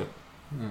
Ja, sie haben es ein bisschen auf die, auf, auf die drei Musketiere runter reduziert. Ja. Also Legasov, Scherbina und die Komiuk ja. waren halt die, die Wissenschaftler und dann hast du die, die menschlicheren Schicksale hast du dann mit äh, Feuerwehrmann und ja. Frau äh, gehabt und das Baby oder halt nicht Baby dann. Ja, genau, generell, also wenn man so Charaktere hernimmt, dieser Gegensatz von halt so Sowjet-Apparatschnicks, die halt in ihren Positionen teilweise sind, weil sie ja. halt wen kennen und sich hochgearbeitet haben. Und dann aber auf der anderen Seite eben Arbeiter äh, und Militär und Zivilisten, die anscheinend wirklich so klischeehafte sowjetische internalisiert haben oder kommunistische, dass mhm. quasi ich muss was für die Gruppe tun, ich muss was fürs Kollektiv tun und da gehört halt auch dazu, dass ich mein, mein Leben opfer. Also was ich da so drüber gelesen habe inzwischen, war es wirklich zumindest eher so, als es jetzt bei uns wäre. Also das, sie haben ein bisschen dieses Gemeinschaftsgefühl gehabt und diese Selbstverständlichkeit, dass man halt seinen Beitrag äh, leistet fürs Kollektiv. Und dass durchaus den Leuten teilweise gesagt worden ist, habt ihr Lust für euer Land zu sterben? Und okay, sie sind jetzt nicht begeistert aufgehupft, aber sie waren, sie haben sich dazu aufgerafft. Und da gibt es eine interessante Szene mit dem Mason in dem, in dem Podcast wo er so andeutet und halt sagt, äh, ihn würde interessieren, wie es in den USA gelaufen wäre, wenn halt zum Beispiel Three Mile Island dazwischen vorher schlimmer gewesen wäre. Ob die auch also so viele Leute gefunden hätten, die halt als, als Erstretter quasi halt gesagt haben, okay, ich weiß, ich werde jetzt sterben, wenn ich da jetzt halt irgendwie reingehe, äh, aber ich mache es trotzdem. Also er lässt das so ein bisschen als Frage im, im Raum. Man muss man da jetzt sagen, was, okay, aber sie haben auch sehr viel mit Belohnungen und irgendwelchen Jahresstipendien geredet. Ja, angeblich lächerliche Summen. Lächerliche Summen, Rubel, aber sie wenn du siehst, was wenn bei uns Katastrophenalarm ist, wie viele Hunderte und Tausende Leute bei uns gratis und freiwillig und ehrenamtlich. Ja, aber nicht, nicht in hundertprozentiger Lebensgefahr. Also nicht, Ach, sie, ganzen, gehen, glaub, ganzen, sie gehen wo rein und wissen, sie werden es die ganzen, frei, sicher die ganzen freiwilligen Feuerwehren, die ganzen Bergretter, okay, es ist schon was anderes, wenn du neben einem Reaktor stehst, das ja. ist schon klar, aber ich würde das jetzt nicht so sagen, dass das jetzt bei uns eine, eine, eine, schlechter ist. Ein, ein sowjetisches Unikat. Weil ich einmal eine Geschichte, das fällt mir jetzt gerade eingelesen habe, es haben sich zum Beispiel in Fukushima für, das, für diesen Clean-up, für den ersten da im Reaktor, mhm. haben sich extrem viele alte Leute gemeldet, damit das keine Jungen machen müssen. Okay. Da habe ich irgendwann ein sehr bewegtes Feature über das gelesen. Ja. Aber zumindest der Autor hat ein bisschen spekuliert quasi drüber, also wie, mhm. wie das vielleicht. Und dass er das also beeindruckend gefunden hat. Also er wollte nicht nur die Geschichte generell erzählen, sondern halt einfach. Gut, und die Leute haben einfach nicht Bescheid gewusst über die Strahlung. Also, ja, ja, genau. Ja, klar, die, die nicht Bescheid gewusst haben, ja, die, ja. Waren, die waren halt unwissend eher äh, heldenhaft, aber auch, teilweise waren es halt wirklich heldenhaft, heldenhaft. Ja. Und diese drei Schwimmer da, die leben ja immer noch, ne? Das ist ja lustig. Zwei, genau, zwei, Oder zwei von, von denen. Genau, wo es erstaunlich ist. Gell? Also die aber vielleicht waren die gut abgeschirmt mit, dem, mit ihrer Ausrüstung. Ja. ja. Da ist ein nettes Detail. Ähm, laut Production Crew, also in Wirklichkeit haben die wirklich im Dunkeln das, das gemacht. Also sie haben irgendwie keine funktionierenden Taschenlampen oder so gehabt. Mhm. Und die drei Leute sind halt, weil in der Serie haben sie teilweise zumindest diese, Solche diese Kurbeldinger. Kurbel, oder ja, ja. Und die drei Leute haben es halt wirklich ausgewählt, weil, die, weil sie gewusst haben, sie können im Finstern den Weg finden. Also so banale Sachen okay. wären dann ausschlaggebend, ja, die finden, weil das ein riesiger Komplex ist. Also es gibt viele Erzählungen, dass äh, vielleicht für die Zuschauer das nicht so klar ist, aber wie, wie riesig das einfach dort alles ist. Also diese mhm. vier Reaktorgebäude und die ganzen mhm. Verbindungswege und so und das ja wirklich ja, einfach so Dimensionen gehabt haben, die sie teilweise in der Serie gar nicht so zeigen haben. Na, vor allem dieses, dieses wenn du anschaust auf Wikipedia, das, dieses New Containment Ding, was sie jetzt gebaut haben, das schaut einfach aus wie so eine Tennisaufblashalle. Ja, ja, genau, ja. So halb, Aber das Ding ist 150 Meter hoch und 200 Meter breit. Ne? Mhm. Und weiß nicht, wie viele Millionen, äh, nicht Millionen, aber wie viele, wie viele Tausende von Tonnen das Ding wie, wiegt. Ne? richtig, ja. Das kannst so, von der Weite her schaut das alles viel zu klein aus. Ne? Müsste man mal hinfahren und man kann. Also wenn man irgendwie, äh, halt, man muss halt die Genehmigungen holen, aber es gibt mhm. ja wirklich ähm, Pripyat und Tschernobyl Touristentouren. Ja. Äh, und, und sehr viele YouTube-Videos. Das hat mich gewundert. Also wirklich, mhm. man hat das Gefühl, Hinz und Kunz, jeder, der irgendein äh, Vlog hat, war schon mal in, in Tschernobyl. Also man wird angeblich sehr gut durchgecheckt. Also sie, mhm. sie messen quasi deine Strahlungswerte, bevor du reingehst. Du hast immer deinen, deinen Dosimeter drauf und sie verzeichnen dann genau, mhm. wie viel du hast, wenn du wieder rausgehst. Und ich glaube, man braucht Sondergenehmigungen, dass man wirklich zum, in die Nähe des Reaktorgebäudes kann. Pripyat geht, glaube ich, relativ leicht. Und was ja noch lustig ist, Tschernobyl heißt ja Tschernobyl, weil ja eigentlich eine kleine Stadt namens Tschernobyl mhm. äh, eben daneben ist, wo sie dann das Gerichtsverfahren mhm. abhalten, weil es ein russisches oder sowjetisches Gesetz gegeben hat, das sagt, ein Verbrechen muss in dem Bezirk, in dem es begangen wurde, ähm, okay. beamtshandelt werden. Ja. Und obwohl sie sehr wohl sagen hätten können, na, das machen wir jetzt bitte woanders, haben sie es dort gemacht, weil sie halt weiterhin den Eindruck erwecken wollten, ist eh nicht alles so schlimm. Und dann sind sie 15 Kilometer vom, vom Reaktor sind gesessen und haben das Gerichtsverfahren gemacht. Das ist so arg. Ich habe die Szene so geil gefunden, wo die zweimal drüber reden, eben, wo er ihn fragt, wie, wie lange die zum Leben haben, die Leute, das da reinschicken. Ja? ja. Und er sagt so, naja, zwei bis drei Wochen oder so und dann sind die tot jetzt, dass die ersten halt die tot waren. Und wo er dann sagt, naja, wir werden vielleicht fünf Jahre haben. Ne? Richtig, also, ja. Das ist schon heftig. Genau, das, das verstärkt ja, glaube ich, dann diese, dieses freundschaftliche Band ein bisschen, oder? Sie ja. sind, sind quasi beide in einer Todeszone und wissen, sie müssen halt Zuerst wollten das einen Hubschrauber schmeißen ja, und genau. da schießen lassen. Ja. Und wie so ein richtiger Apparatschik halt das macht. Mhm. Und ich finde, der Gorbatschow kommt nicht gut weg bei der Serie. Nein. Also, puh. Also ich weiß nicht, ob was da stimmt, ob es Aufzeichnungen gibt aus, ja. den, äh, aus den Sitzungen. Ja. Aber ja. Nö, aber er ist, er ist die Spitze der Kommunikationskette. Also das habe ich auch sehr, lu- lustig tragisch, tragisch gefunden, dass halt wirklich vom, vom, vom Reaktor Chief Engineer bis zum obersten Parteimitglied haben sie sich halt durchtelefonieren müssen, weil Ja. ja. noch erwähnen so, ich habe so und so angerufen, der hat so und so angerufen, der hat so ja, und so ja. und hat natürlich die Kommunikation auch nicht Das verbessert. hat mich ja. daran erinnert an das, an das Buch Russen-Disco vom Kaminer. Mhm. Hast du das gelesen? Na, aber Der beschreibt ja, wie dieser eine. Typ am Roten Platz land, gelandet ist mit seinem Propellerflugzeug. Ich weiß nicht, wann das genau ja, war. ja. Also, glaube ich, in die 80er, was auch so ein Skandal war. Und er beschreibt halt, ne, der Karriereoffizier hat natürlich nicht entschieden, den abzuschießen, sondern hat telefoniert mit, Mhm. mit seiner Obrigkeit und die haben weiter telefoniert. Ja, ja. In der Zwischenzeit war der schon in Moskau und ist dort gelandet. ja, ne? Schwein gehabt, okay. Und sein Kollege hat gesagt, wir- wir hätten ihn einfach, äh, wenn der andere Dienst haben, der, der nicht praktisch dieser Karriereapparat schickt, wurde hätten einfach abgeschossen. Ja, Ne? okay. Also schau, Bürokratie kann Leben retten. Ja, aber es zeigt ja halt, dass das, dieses, ich, ich rette meinen Arsch, indem ich Verantwortung abgebe halt. Ne? Ja, stimmt, stimmt, genau. Ja. Was mir Soziologen dann noch aufgefallen ist, wir haben ja eine Diplomarbeit über, über Risiko- und Katastrophensoziologie geschrieben. Mhm. Und da ist dieser Begriff, Begriff der Risikogesellschaft ist genau in dem Jahr und danach entstanden, weil der Ulrich Beck, das ist ein Soziologe aus München gewesen, der hat, das ist einer von den wenigen, die es ein bisschen so in den Mainstream geschafft haben. Na, den kennt man ein bisschen. Oder Risikogesellschaft hat man schon mal gehört. ja. Und der hat eben in seinem Vorwort das gerade noch reingeschrieben mit Tschernobyl, da ist das Buch gerade rausgekommen. Und Uh. das Spannende an dem Buch ist, er, er, er, er, da ist so ein bisschen so die These drinnen, dass mittlerweile geht die Menschheit mit, mit Technologien um, ja, die du praktisch nicht mehr irgendwie in einem Laborverhältnis containen kannst. Ne? Und dann ist ja dieser Begriff, ich weiß nicht, ob es da drin ist oder ist es dieser Begriff von Laborgesellschaft irgendwie kommen, äh, dass wir praktisch uns selbst in, ins Labor begeben, indem wir einfach solche riesigen Veränderungen machen, Ah ja, solche ja. technischen. Ja. Mhm. Und eben so ein Reaktorunfall, wenn wir jetzt gerade über diese Apparatschicks, die auch verstrahlt worden sind, reden, das hat so eine nivellierende Wirkung. Ja, ne? Das, stimmt, das ja. verdrängt so die alten Klassenkämpfe. Ne? Richtig, vor der Strahlung sind alle gleich. Ja. Kann man natürlich im Detail diskutieren, ob das so stimmt oder nicht, ne? weil die haben sie ja im Bunker getroffen, im Luftschutzsicheren und so, aber auf jeden Fall ist das eine, die alle gleich betrifft. Ja. Ne? Wenn dort diese thermobarische Bombe in die Luft gegangen wäre und dann praktisch irgendwie einen Radius von 500 Kilometer verstrahlt und unbewohnbar gemacht hätte, also wie das ungefähr so heißt in der, in der Serie, dann ist das relativ egal, ob du arm oder reich bist. Ne? Also das ist ein bisschen eine neue Dimension von gesellschaftlichen äh, Dimension von Ursachen und, und kann ich mich Die jetzt... demokratisierende Wirkung Genau, und da, der Tatsache, dass wir sowohl die Experimenteure als auch Ja. die Versuchskaninchen sind eigentlich, oder? Weil Genau. wir setzen uns dem dann dauernd aus. Ja. Ich lese das jetzt nicht vor, das ist viel zu soziologisch Quagel. Ne? Aber die Risikogesellschaft ist so ein Begriff, der genau in dieser Zeit entstanden ist.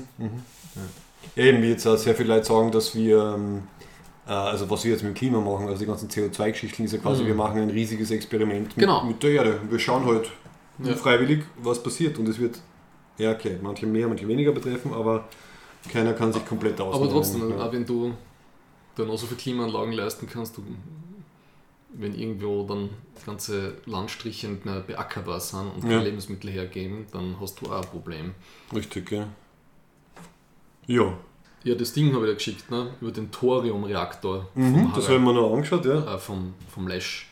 Also man nimmt quasi ein weniger reaktives, strahlendes Material, tut es in eine, was, in eine Salzding, aber es hat noch nicht funktioniert. so Und das nivelliert sich selber, ne? weil das Uran wird erzeugt, dann wird das wieder weniger und das, äh, es kann das nicht passieren, was praktisch in Three Mile Island passiert ist und in, Dass sich hoch äh, dass, wenn das. Kühlding ausfällt, dass da die Kerzschmelze eintritt. Ne? Mhm, mhm. Und du hast dann praktisch äh, ein kommunizierendes äh, in, in, ein Equilibrium an Ort. Ne? Ja, das sich auch selber regelt. Den radioaktiven Abfall hast du trotzdem, Ja, das genau. sagt er ja, und er sagt so schön am Schluss, ne, wir machen das alles, um äh, Wasser heiß zu machen und Turbinen anzutreiben. Ja. Wir können was Besseres machen. Ja. Das stimmt. Das Ich kann die Banalität ist eigentlich unglaublich. Ich kann mich erinnern, wie Fukushima war, da habe ich gerade angefangen, auf diesem sozialökologischen Forschungsinstitut zu arbeiten. Das ist genau das Jahr gewesen, glaub ich, 2010, wo ich angefangen habe. Mhm. Und da ist total über Thorium geredet worden. Das ist die Zukunft. Ne? Mhm. So auf die Art. Brauchen wir alles nicht. Und es ist halt nicht so die Lösung. Aber das, ja. genau, das Ende vom Video ist quasi, es ist teilweise probiert worden, aber Ja. jetzt hat sich jetzt nicht durchgesetzt. Hat sich nicht oder so. durchgesetzt, hat das nicht so toll funktioniert. Ja. Mhm. Mhm. Und ja, ich meine, von der, die Kernkraft ist halt wird immer so als super günstig verkauft und das ist, die ist nur so günstig, weil halt alles andere verallgemeinert wird, genauso wie die ganzen Klimafolgen, wenn die, wenn die ganzen Reaktor Ab Abfallfolgen halt äh, genau, verallgemeinert, Zukunft geschoben. Die werden nicht auf die Kilowattstunde draufgeschlagen, sondern es zahlen einfach die Steuerzahler. Ja, ja. ja, genau, genau. Ja. Gut, da könnte man, das ist ja fast wieder eine eigene Folge, Endlagerungsprobleme. Äh, mhm. Da habe ich am faszinierendsten gefunden das ähm, kulturelle Problem. Wie markierst du eine Endlagerungsstelle, so dass das Leute in 5000 Jahren auch noch checken, weil du nicht davon ausgehen kannst, dass die gleiche Sprache, die gleiche Symbolik funktioniert. Da hat es ganz spannende Experimente gegeben, was, also was spricht quasi einen Menschen mhm. auf einer total basalen Ebene an, dass mhm. es ein Symbol sieht oder mhm. ähm, eine Konstruktion, die ihm automatisch sagt, das ist gefährlich, geht er nicht hin. Das müsste so ein Piktogramm sein, ne? Ja, so wie auf der Voyager-Sonde, müsste so eine Strichmanschkel-Zeichnung machen. Ja, da haben sie eben lange herumprobiert und sie haben ganz viele Sachen ausgeschlossen, weil wir einfach so gefestigt sind in der Annahme, dass gewisse Dinge, gewisse Symbole, gewisse Sachen bedeuten. Ja.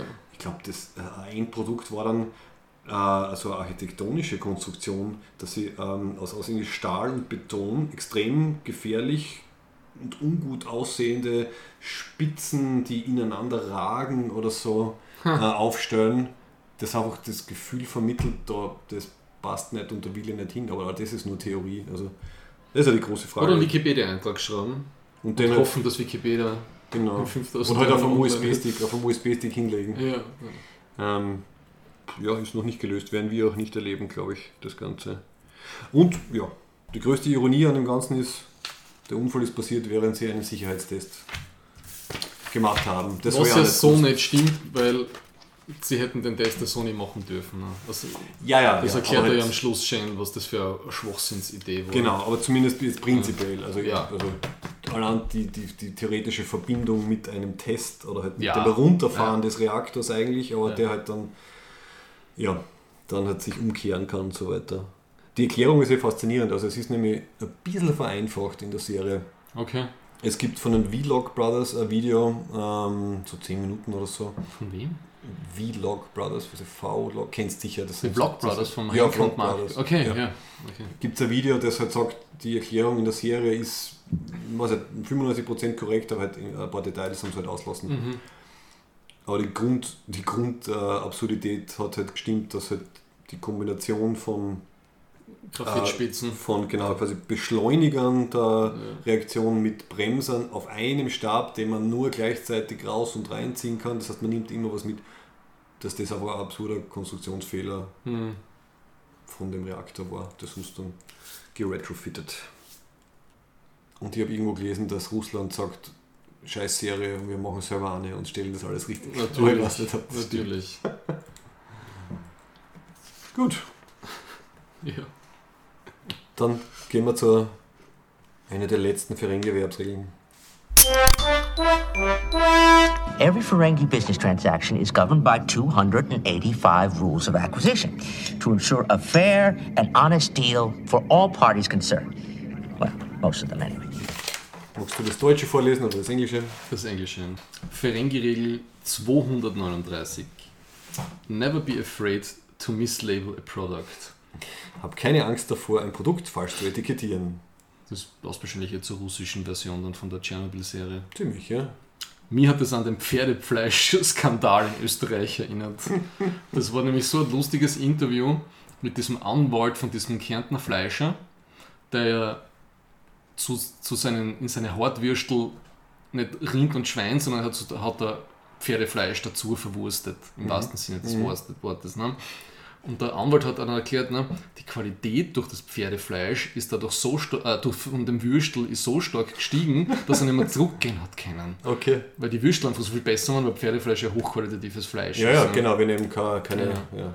Und das hat mir dann wieder daran erinnert, bei Madman, wo auch dieser Jared Harris mitspielt, mhm. gibt es eine Folge, wo ein amerikanischer Pferdefleischhersteller, bei denen in diesem Marketinginstitut ist, und sie versucht, sie versuchen einen neuen Begriff für Pferdefleisch zu finden, weil Horse Meat einfach jeden fertig macht. Ne? Ja, weil Beef gibt es für, für Rind, Pork für Schwein, Richtig, ja. Poultry für Geflügel, genau, Veal für Veal, Kalb, genau, Matten für äh, äh, Ziegen, äh, äh, Schafe, Ziegen und, und ja. so. Ja, Und, und hinten?